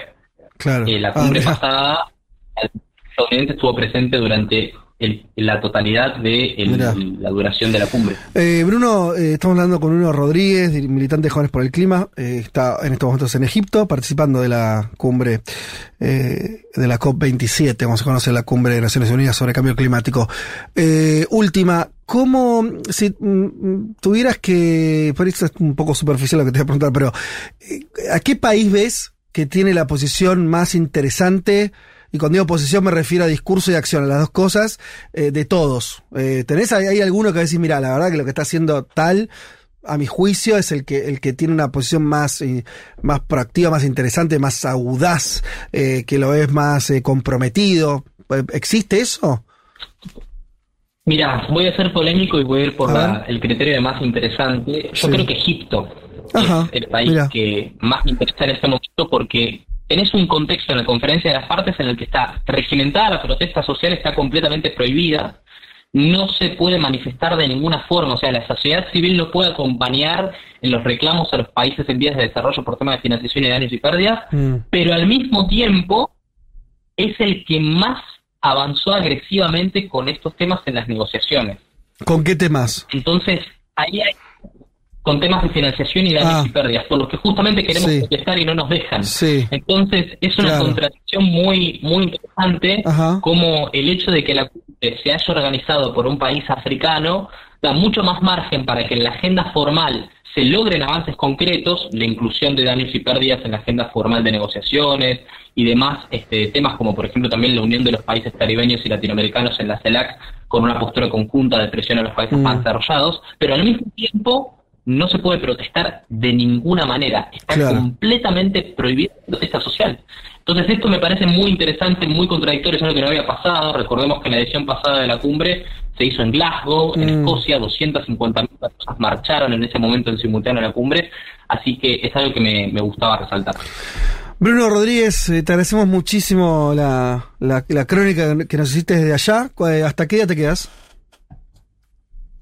Yo me quedo hasta el 20, ya cuando finalice la cumbre, me, me quedo por toda, toda la duración del evento. Ah, bueno, una semanita más estás ahí en el balneario egipcio. Lo vas a ver a Lula entonces. Lula viaja esta semana. Sí, lo voy a ver, el, me parece que el 17, así que sí, ya preparando todo con la delegación joven de Brasil para, para ese gran evento. Ah, bueno, pio- piola eso también, que ir a la cumbre para que, que se conecten ustedes en términos internacionales también, ¿no? Otros, otros jóvenes, otros militantes eh, ambientales de, de otras partes del mundo. Sí, totalmente. Ahora estamos a full con la construcción de la Unidad Latinoamericana de las Juventudes de Sociedad Civil, así que también además de dar actualizaciones en temas de negociaciones, si necesitan, por supuesto, también puedo contar qué estamos tramando desde las juventudes de, de las organizaciones eh, de sociedad civil.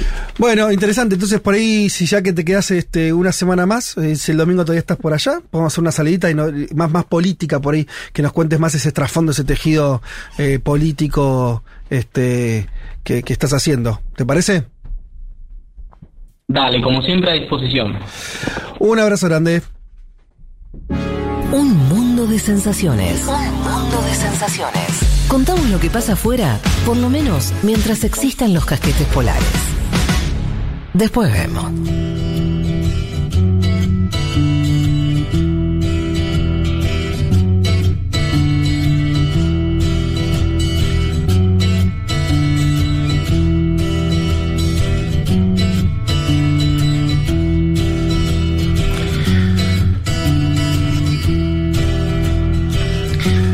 Muy bien, ya vamos a meternos eh, en el último ítem que tenemos para este programa, que tiene que ver con el perfil de eh, quién es nuevamente primer ministro israelí. Sí. Eh, figura de peso, diríamos ya decisiva en los últimos 20 años.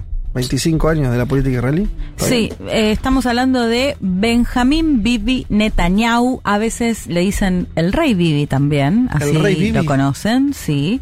Eh, fue premier, decíamos, el, el premier que más tiempo duró en ese cargo en Israel. Eh, primero lo hizo en la década del 90, después gobernó desde el 2009 hasta eh, el año pasado, donde, bueno, fue acusado de corrupción, entre otras eh, cuestiones, y que perdió la elección. Eh, y vuelve ahora, de hecho decíamos hace unas horas, el presidente israelí ya le dio el, el aval para que forme Mm. gobierno, así que se espera que en los próximos veinte y pico eh, días, que, que próximos digamos, que forme finalmente gobierno. No me dejaste muy tranquilo con la idea, por ahí no nos arrancás por ahí, pero con la idea de que es una coalición la que está armando ultra, ultra. Ultra Derecha. de derecha, sí, que lo voy a dejar para, para- más para el final, pero arrancamos como siempre desde por el comienzo. Sí. Nació el 21 de octubre de 1949 en Tel Aviv, eh, cuando, bueno, ya el Estado de- era el Estado de Israel, ¿no? Ya, Hace poquito, eh, en realidad, porque sí, el 48 Muy Israel. poquito, sí. Eh, su padre, Benzion Netanyahu, es un historia, era un historiador bastante eh, conocido. Yo diría que eh, Netanyahu, Benjamín Bibi, es tan israelí Sí. como tan estadounidense. Upa. Eh, porque recibió par- gran parte de su educación en Estados Unidos, Ajá. incluso sus primeros años, sobre todo como diplomático, fueron en Estados Unidos. Es un Bibi que habla en inglés todo el tiempo, incluso en Israel, eh, cuando recibe mandatarios y demás, Sí. lo hace en un perfecto eh, inglés. Ya les voy a ir contando bien, pero bueno, gran parte de su vida eh, no solo la vivió, sino que, que su vida pública también en los medios de comunicación estadounidenses fueron muy eh, relevantes. En lo personal, se Perdón, cas- ahí también es. mí me, me recordaste algo que, que en su momento me había sorprendido. Fue hace un. No me acuerdo ya cuándo. Eh, de una vez que él va a Nueva York, como a. O sea, como que se siente muy cómodo en la política Muy. norteamericana porque iba a presionar. Yo no me acuerdo cómo decirte algo medio extraño. Al iba, Congreso. Sí. Iba a presionar al Congreso. Al Congreso, lo Estados presionó Unidos. Obama, Eso, sí. a Obama siendo presidente decís. Sí. Mirá qué pulso, ¿no? Como que eh, vengo y te presiono en tu casa. Cuando fue el Sí. acuerdo del G5 más 1 con Irán. Ahí va, con el acuerdo con Irán. Ahí Sí. fue. Año de Obama. Se sentó y dijo, muchachos, Esto así acá no. estoy yo. Sí. Esto así no. De Perfecto. hecho, eh, no sé si no fue el propio Obama que cuando lo recibe por primera vez, eh, después de la reunión dice algo así como se cree el premier del mundo, ¿no? Esto lo vamos a Claro. lo vamos a desarrollar un poco porque es parte, para mí, gran parte de la estrategia de lo que él mismo crea Pero está eh, bueno para lo- transmitir su imagen, la Está bueno imagen lo que, que, transmite. dijiste de, de, digo, de esta- eh, por ahí también tiene que ver con esta, con, con esta biografía. Estás contando de, de un, de un tipo que siempre estuvo Sí. también en Estados Unidos, Sí, educativamente, en términos políticos. Mucho, ahora lo vamos Claro. a ir desarrollando, pero sí. En lo personal, decía, se casó tres veces, con Miriam, con Flor y con Sara, que es su compañera hasta el día de hoy, que no escaparon de, de escándalos mediáticos, si se quiere, de hecho se lo comparaba incluso con Bill Clinton acerca de Ah, relaciones extramatrimoniales. También Sara acusada, bueno, también en algunos casos de corrupción, pero también La última, la actual. la actual, trabajadoras que la acusan de racista, de, de, de cómo las trataba y demás. Bueno, esto más Tres en, en matrimonios, la cuestión entonces. personal, sí.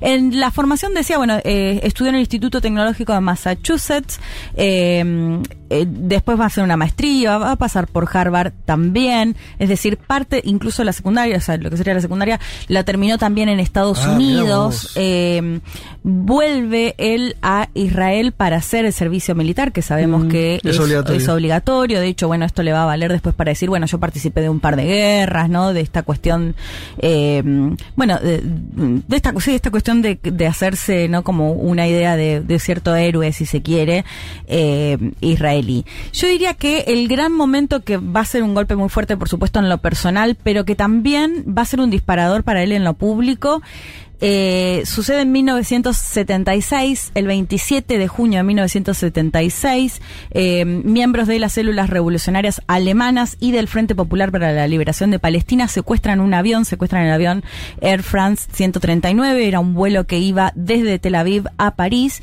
lo secuestran, bueno, acusando un poco a Francia de haber contribuido al ejército, eh, a fortalecer el ejército israelí, lo que hacen es secuestrar a más de 200 pasajeros, van a tener un parate en Libia, pero van a terminar en, eh, en TV, en Uganda, y lo que va a pasar es que se va a llevar adelante lo que se conoció como Operación en TV, que era comandada por Jonathan Netanyahu, el hermano mayor de Benjamín, eh, y van a morir en esta operación. Van a lograr liberar a la gran mayoría de los secuestrados, van a, a- a ser asesinados, bueno, algunos palestinos, algunos eh, O sea, el secuestrados también, y el hermano de Benjamín Netanyahu. El avión había aterrizado en Uganda con los 200 pasajeros de rehenes. Secuestrados, sí, que pedían Y- a cambio la li- liberar a palestinos que estaban presos en Israel. Y viaja una célula del ejército israelí Sí. donde está el hermano de Netanyahu, los libera, pero en esa operación él muere, el Él hermano. muere. Es el único soldado que, que muere eh, israelí en esta operación.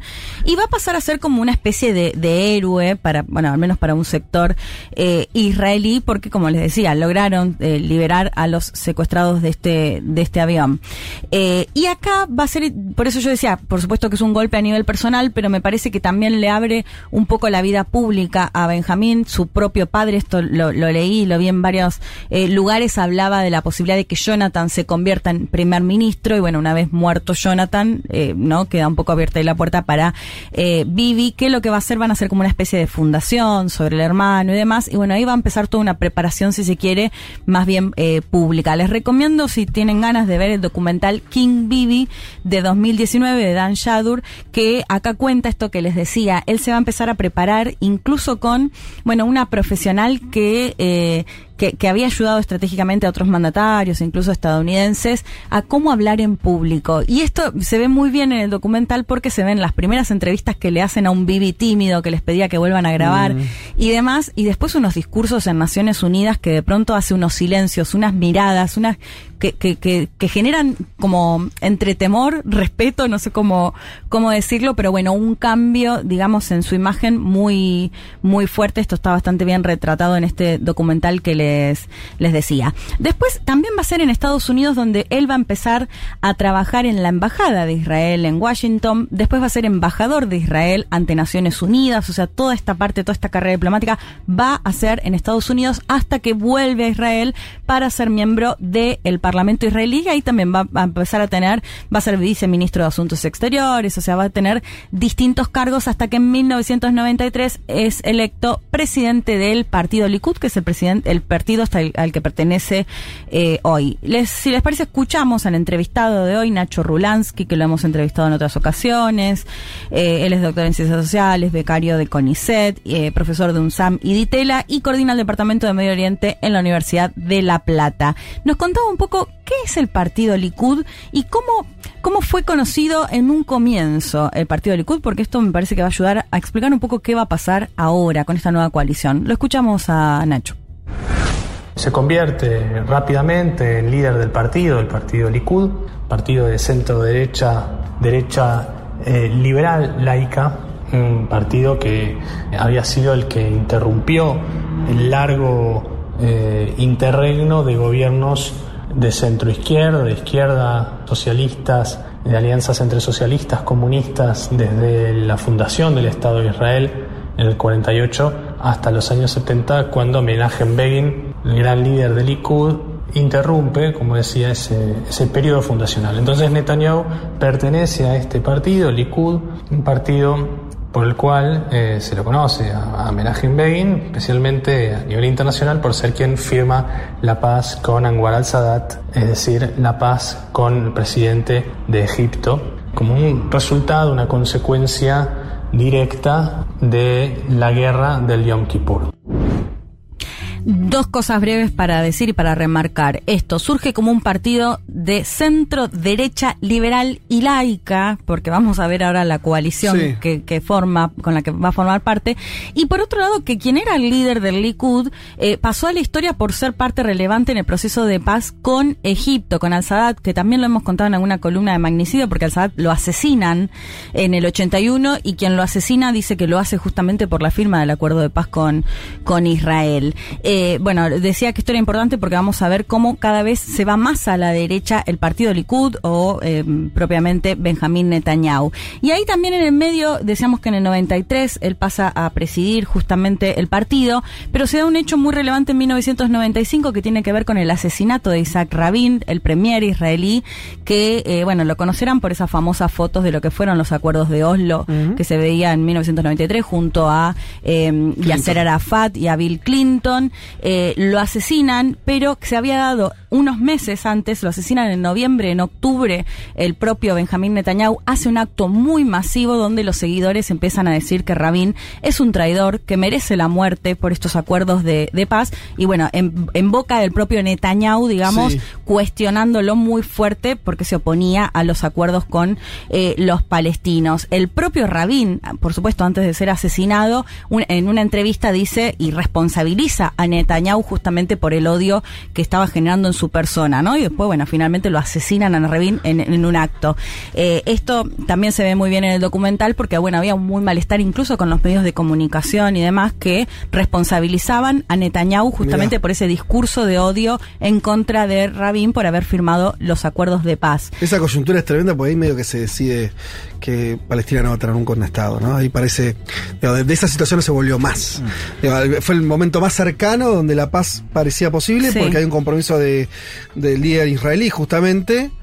Y los israelíes ahí, digo, sea con el asesinato, con el liderazgo como Netanyahu, digo, lo, lo que sea, terminaron volcándose por una opción belicista de no negociación, ¿no? Totalmente, porque de hecho si vemos que fue acusado y responsa- o sea, en parte responsable, responsabilizado por haber generado este odio contra quien había firmado un Mm. acuerdo de paz, él es electo en 1996 como primer Claro, ministro. ahí nomás. Ahí nomás, es la o sea, fue- consecuencia directa. es la- por eso, sí, o sea, si bien por un sector lo responsabilizaba, Sí. claramente para otro esto eh, quizás fue todo lo contrario, Sí. ¿no? Y recibió este apoyo por el cual llega a gobernar por eh, primera vez. Si les parece, volvemos a escuchar a Nacho Rulansky, que él nos contaba, Ignacio Rulansky, justamente eh, cómo, cómo va a manejar este tema de los acuerdos de paz y qué va a hacer, porque como decía, se oponía a los acuerdos de Oslo. ¿Qué va a pasar después? Lo escuchamos.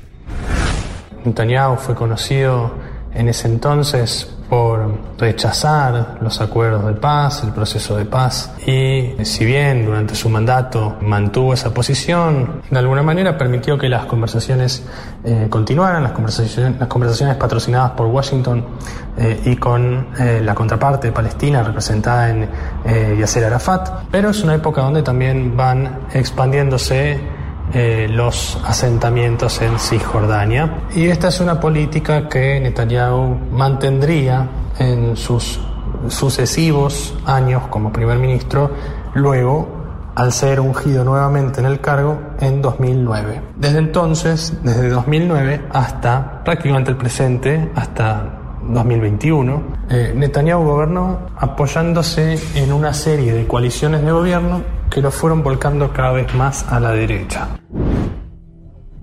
Bueno, decíamos, se opuso a los acuerdos de Oslo. Lo que va a pasar en 1999 es que pierde las elecciones, se va a retirar, va, se va a ir más a la vida eh, privada, digamos, al sector privado, y va a volver en el 2009.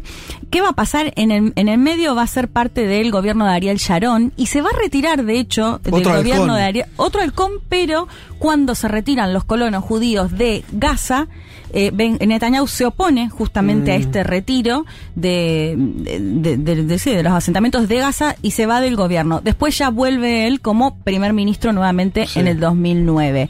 Ahí, como le decía eh, Nacho, bueno, lo que va a pasar también durante los gobiernos de eh, Netanyahu es que van a ir creciendo fuertemente los asentamientos en Cisjordania. Esto va a ser una gran característica. Si bien por un lado dejaba que fluyan ciertas eh, ciertos procesos, bueno, vemos no en la actualidad que finalmente ninguno prosperó.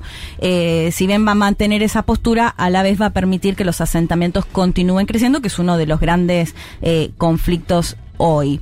Eh, si les parece, escuchamos ya para ir cerrando el tercer audio de Nacho Rulansky, que nos contaba sobre todo una ley que generó mucha polémica, que es la ley que determina que el Estado-Nación es del pueblo judío. Lo escuchamos. Puede resumir como la derechización de la agenda política israelí. básicamente se puede sintetizar en eh, algunos ejes, es decir, eh, primero una actitud que no ve con buenos ojos la posibilidad de acordar o de siquiera eh, llevar adelante procesos de negociaciones genuinos de paz con los palestinos entre 2009 y 2021 se fueron expandiendo los asentamientos en Cisjordania, eh, se consolida la presencia tanto demográfica como institucional estatal del Estado de Israel en Jerusalén Este, la parte reclamada por los palestinos como pretendida capital de, de su Estado, de manera tal que durante su gobierno se van arraigando medidas, eh, valores, nociones acerca de qué es la nación y de quién es un ciudadano legítimo, que se terminan plasmando en 2018 en una ley con jerarquía constitucional que determina que Israel es el Estado-nación del pueblo judío. Bueno, eso generó mucha polémica en su momento, por supuesto, sobre todo para las minorías que, que viven en, en Israel. Eh, para cerrar, Y a para, ver, cualquier, ¿qué y marcó? para cualquier pensamiento Sí, no teocrático, ¿no? Sí, total- bueno, qué sé yo, o sea, no- sí, que me, explique la, totalmente. que me explique la diferencia con Irán, quiero decir. Eh, bueno, eh, digo, y en esto contando, ¿no? Cómo se va corriendo cada vez más a la derecha. Sí. más nacionalista, ¿no? Bueno, concluyendo en parte con esto. Decimos esto excelente, digo, porque en Israel viven, eh, no tengo el número ahora, pero el porcentaje de árabes israelíes es muy alto. Y no solo árabes israelíes, también hay otras O minorías, digamos. laicos, que- o no religiosos, o digo, digo, todo eso a partir de que se configura el Estado como un Estado judío, eh, la nación incluso, ¿no? Esos son los términos. Bueno, está segregando ya, está dejando afuera una parte... Sí. Ciudadanos, 20% bueno, lo que, árabes. lo que se dice siempre, 20%. ci- ciudadanos de segunda. Sí.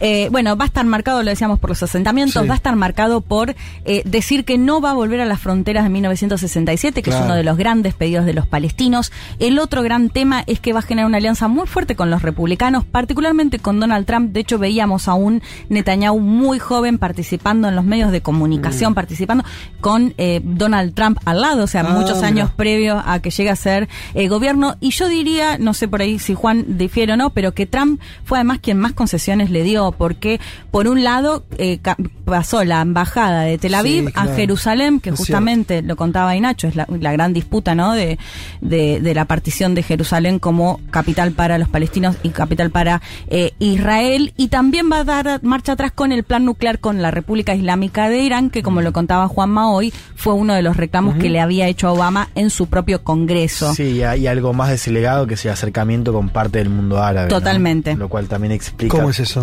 No, porque vos tenés el acuerdo presentado, el, el acuerdo con muchas comillas por la paz, donde ahí eh, se casi se legaliza la construcción de los asentamientos de los colonos, Sí. o sea que los meta dentro del territorio israelí, por un lado, eh, y después eh, el acercamiento entre Israel, bueno, los acuerdos de Abraham, ¿no? Con Sí. Emiratos. eh, Ah, de Ah, Israel con países árabes. Países con los que Sí, no sí, tenía sí, relaciones sí, sí. diplomáticas, Sí, lo que siempre decimos, ¿no? Sí. Como que la causa palestina era algo que había mantenido Sí. unido a países árabes, países islámicos, podríamos Sí, decir. claro. Y eso ahora que ya aparece esto mucho más, En exacto, los últimos desarmado. años cambió y fue durante el es gobierno un de Netanyahu. geopolítico, digo, para ese bando. Bien. Emiratos Árabes. Unidos, Bahrein, esos países. Marruecos, exacto. Sí, e informalmente con Arabia Saudita, no formalmente, pero sí informalmente hay un acercamiento notable.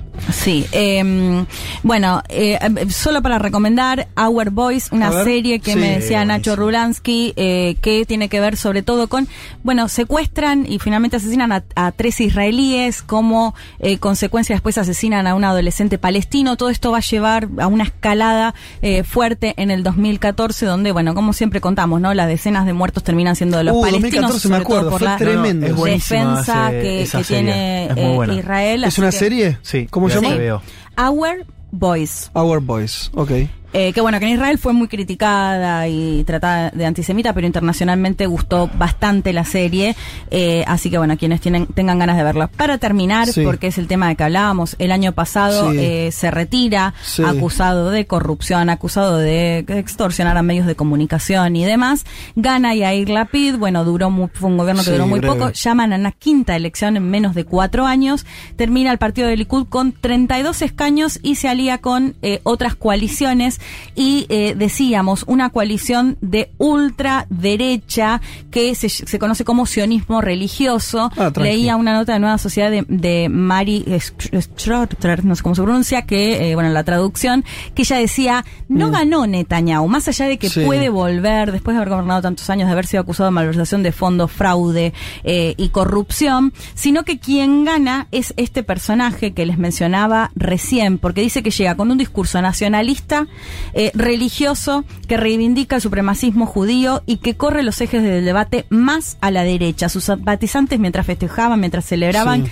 gritaban muerte a los árabes. De hecho, habíamos dicho incluso que, eh, bueno, tenía bastante cercanía con quien, con el líder del que era el partido de CAG, que eh, eran admiradores de Baruch Goldstein, que fue un colono que en 1994 asesinó a 29 palestinos, es decir, reivindicaban eh, este hecho. Bueno, esta es la tercera fuerza de la coalición de la que va a formar parte eh, ahora Benjamín Bibi Netanyahu, que decíamos tiene un poco más de 20 días para formar gobierno, pero van a ser, eh, bueno, una nueva administración mucho más corrida a la derecha. L- Un poco más lejos queda esto que decíamos, ¿no? Un partido Likud más de centro, laico, bueno, que ahora va a tener a estos eh, aliados.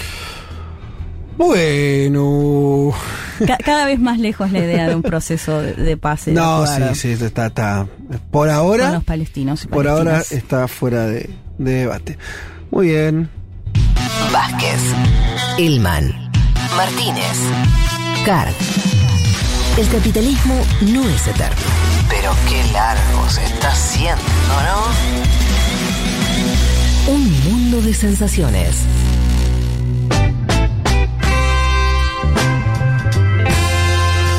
Largo se está haciendo este programa, porque son las 3 y 5 y no lo logramos cerrar, pero eh, ya nos metemos en ese proceso. Primero, con nuestra productora Maini Golem, que eh, ya está sentada, se coloca los auriculares y va a proceder a anunciar eh, los dos ganadores de la consigna. ¿Qué tesoros escondidos encontraste en tu vida? Y los elegidos se llevarán entonces el libro de Eduardo Galeano, eh, que se llama Guatemala, eh, y que narra entonces este, la- las peripecias de un joven periodista en el año 67 en esas tierras. ¿Cuáles son los ganadores? Bueno, la primera, José de Vita, Ajá. dice, un tesoro escondido era la biblioteca que tenían mis abuelos en una habitación. Era como un mueble con puertas. Un Sí. día la abrí y había un millón de libros de todo tipo, varias clásicos y algunas con cosas escritas por mi abuelo y mi tío que ya no estaban más. No, Tremendo. qué impresionante Sí. encontrar algo así. ¿Y, y te llevas algún librito? ¿Qué se hace? Y te llevas todo. Todo. Sí. Lo guardás ahí para mí. Qué impresionante. O sea, lo dejás. Pero hermoso. Sí, hermoso. Bueno, y el segundo... Oh, ese era un tesoro Sí, literal. literal, quiero claro, decir. literal, sí. No, no, Cumplió Nosotros estamos jugando con imágenes, pero eso es un, sí, realmente sí, encontrar sí. un tesoro. Sí. Sí, sí, sí. Y el segundo, Gust Wolo. Creo que una fuente de tesoros escondidos eran las bateas de discos y las mesas de libros en oferta. Ahí el azar metía la cola, conseguíamos altos bodrios e importantes tesoros. Cierto, Sí. es cierto. Sí. Pero hay que tener unos años para tener ese Sí. tesoro escondido, pero es verdad. Pero me parece que también hay que rescatarlo. O sea, siguen habiendo un montón de ¿Hay ferias. esos lugares? Sí, en San Telmo, en Sí. Rivadavia, Bien. como en un montón de lugares. Vos, Maini, que sos una jovenzuela Yo más o menos. De edad nomás. De edad. Ah, de Sí. espíritu no. No, no tanto. Pero bueno, pero eso, eh, sos de esta época. Tiene los Sí. pelos de colores. Tenés Es los pelos de colores. Tenés menos de 30 Tiene años. pelo de Sí. bueno. dejate joder. Procedés de esa manera, vas a buscar cositas a una feria, A las bateas. libros, bateas. Me gustan los que. Esos discos que no sé quiénes son, pero salen 100 pesos. ¿Y que te compras el CD? ¿O el, en qué formato? Sí. Eh, o sea, tengo. Ahora voy a tener que devolver, pero tengo un disco para escuchar vinilo. Ah. Un disco, no, un. Tocadiscos se Eso. llama. Sí. Bueno, soy tan joven que se me fue el nombre. Tocadiscos. Eh, mira, ah, qué interesante. Y te Sos de compras, bucear ahí. te compras tres. Capaz Sí. dos son malísimos, pero hay uno que está bueno. Bien. Entonces perfecto. sirve. Y si Bien. no, salió 100 pesos. Claro. Bueno, esos dos. Bien, ahí están entonces los ganadores del libro de Eduardo Galeano. Teníamos, eh, Elban, ¿qué querías decir? Sí, si hay oyentes de Mar del Plata, como Claro, por ejemplo claro. Pablo 30 y Sí, sus seguidores, ¿qué pasa? Mañana presentamos el libro Nada será como antes de Ediciones Futurock en la Universidad Nacional de Mar del Plata a las 6 de la tarde. ¡Qué bien! Así que si yo micro me estoy mañana? yendo en un rato para allá. Hoy, ahora, bien. Ahora sí. Empieza que- una gira, eh, Elman empezó una gira, está presentando el libro en lugares de los más diversos. No, pero empezar en Mar del Plata es muy bueno. Sí, muy buena Es muy bueno No, empezar en Mar que viene en Rosario, ya contaremos. ¿Viste que ya tiene- Eh, Después llega Bariloche. Pero ojalá. Pero bueno, no, invítenos, pero Sí. digo, a priori. Decide vuelta dónde para los que En marplatenses la vayan. Universidad Nacional de Mar del Plata, Sí. mañana a las 6 de la tarde, seguramente algo van a, eh, vamos a estar posteando, fíjense Sí. en Twitter si no, para ver el aula, pero es Universidad Nacional de Mar del Plata, Ciencias Sociales. Espectacular. 6 de la Qué linda tarde. ciudad, por favor. Vamos a estar charlando sobre el libro, así que si pueden y quieren, vengan. Y anunciamos ya que estamos, si te parece, la primera función de la canción sin fin de Dale. Furman en La Plata. Sí, ¿qué hago? Venía Me la perdí. Eh, ahora no tenés excusa, quedan las últimas dos funciones nada más en el Teatro Ópera. Este miércoles 16 se viene la segunda función de Clicks Modernos y el miércoles 23 cerramos el ciclo con Piano Bar. Socios de la comunidad Futurock tienen precio preferencial pidiendo el descuento al mail de siempre. La canción sin fin del Teatro Ópera de La Plata, entradas disponibles en Live Pass. No se pierdan ese show, en serio, se lo digo, no se lo pierdan. Eh, y dicho todo esto, podemos entonces ya descansar y decir que estoy Se fue. Yo creo que estamos en nuestro mejor momento. Histórico. Histórico. Estoy muy amigo de La Plata, chicos. Está Boludo. como Tito Michotino. Eh, señoras y señores, eh, muchas tardes y buenas gracias. Está muy bien. Tengo un anuncio para el final del programa. A ver. Domingo que viene, a esta misma hora, Sí, ¿qué está pasando? Qatar versus Ecuador. Ajá. Atención, nos va, nos va a enganchar en el medio del programa. Ya- arranca el Mundial. 13 horas, Sí, domingo arranca. que viene, inauguración del Mundial de Qatar. Vamos a tener que empezar O algo sea, te vamos a tener a media máquina el domingo que viene. No, no, pero a las 12 yo puedo hacer mi columna y demás. Bueno, y de esta manera entonces termina este programa, nos reencontramos. Ya entonces eh, con, con el mundial ahí, Sí, eh, en las está. puertas. Venimos con la camiseta. Con el mundial ahí en la- en- ya arrancado eh, el domingo que viene. Con la escaloneta a fondo, ¿no? Y sí, claro. Eh, y se viene la última parte del año. Que pero también- 7 de la mañana el primero, duro. Sí, 7 de la mañana. Primer partido de Argentina. Este, yo te reconozco que sabes que todavía no me subió Día, la 20, fiebre día 20, mundialista. martes 22, anotátelo, agendátelo, Sí. 7 de la Tengo todo mañana. agendado ya. Argentina, Arabia Saudita. Tengo Después todos los el, partidos el otro sábado, Argentina-México. Sí. Y el otro es miércoles, Argentina-Polonia. Bueno, estimadísimos oyentes, que cada vez son más y nos alegramos y los queremos mucho. Eh, eso, pásenla bien, pasen buena semana. Nos reencontramos el domingo que viene a las 12 del mediodía. Chau.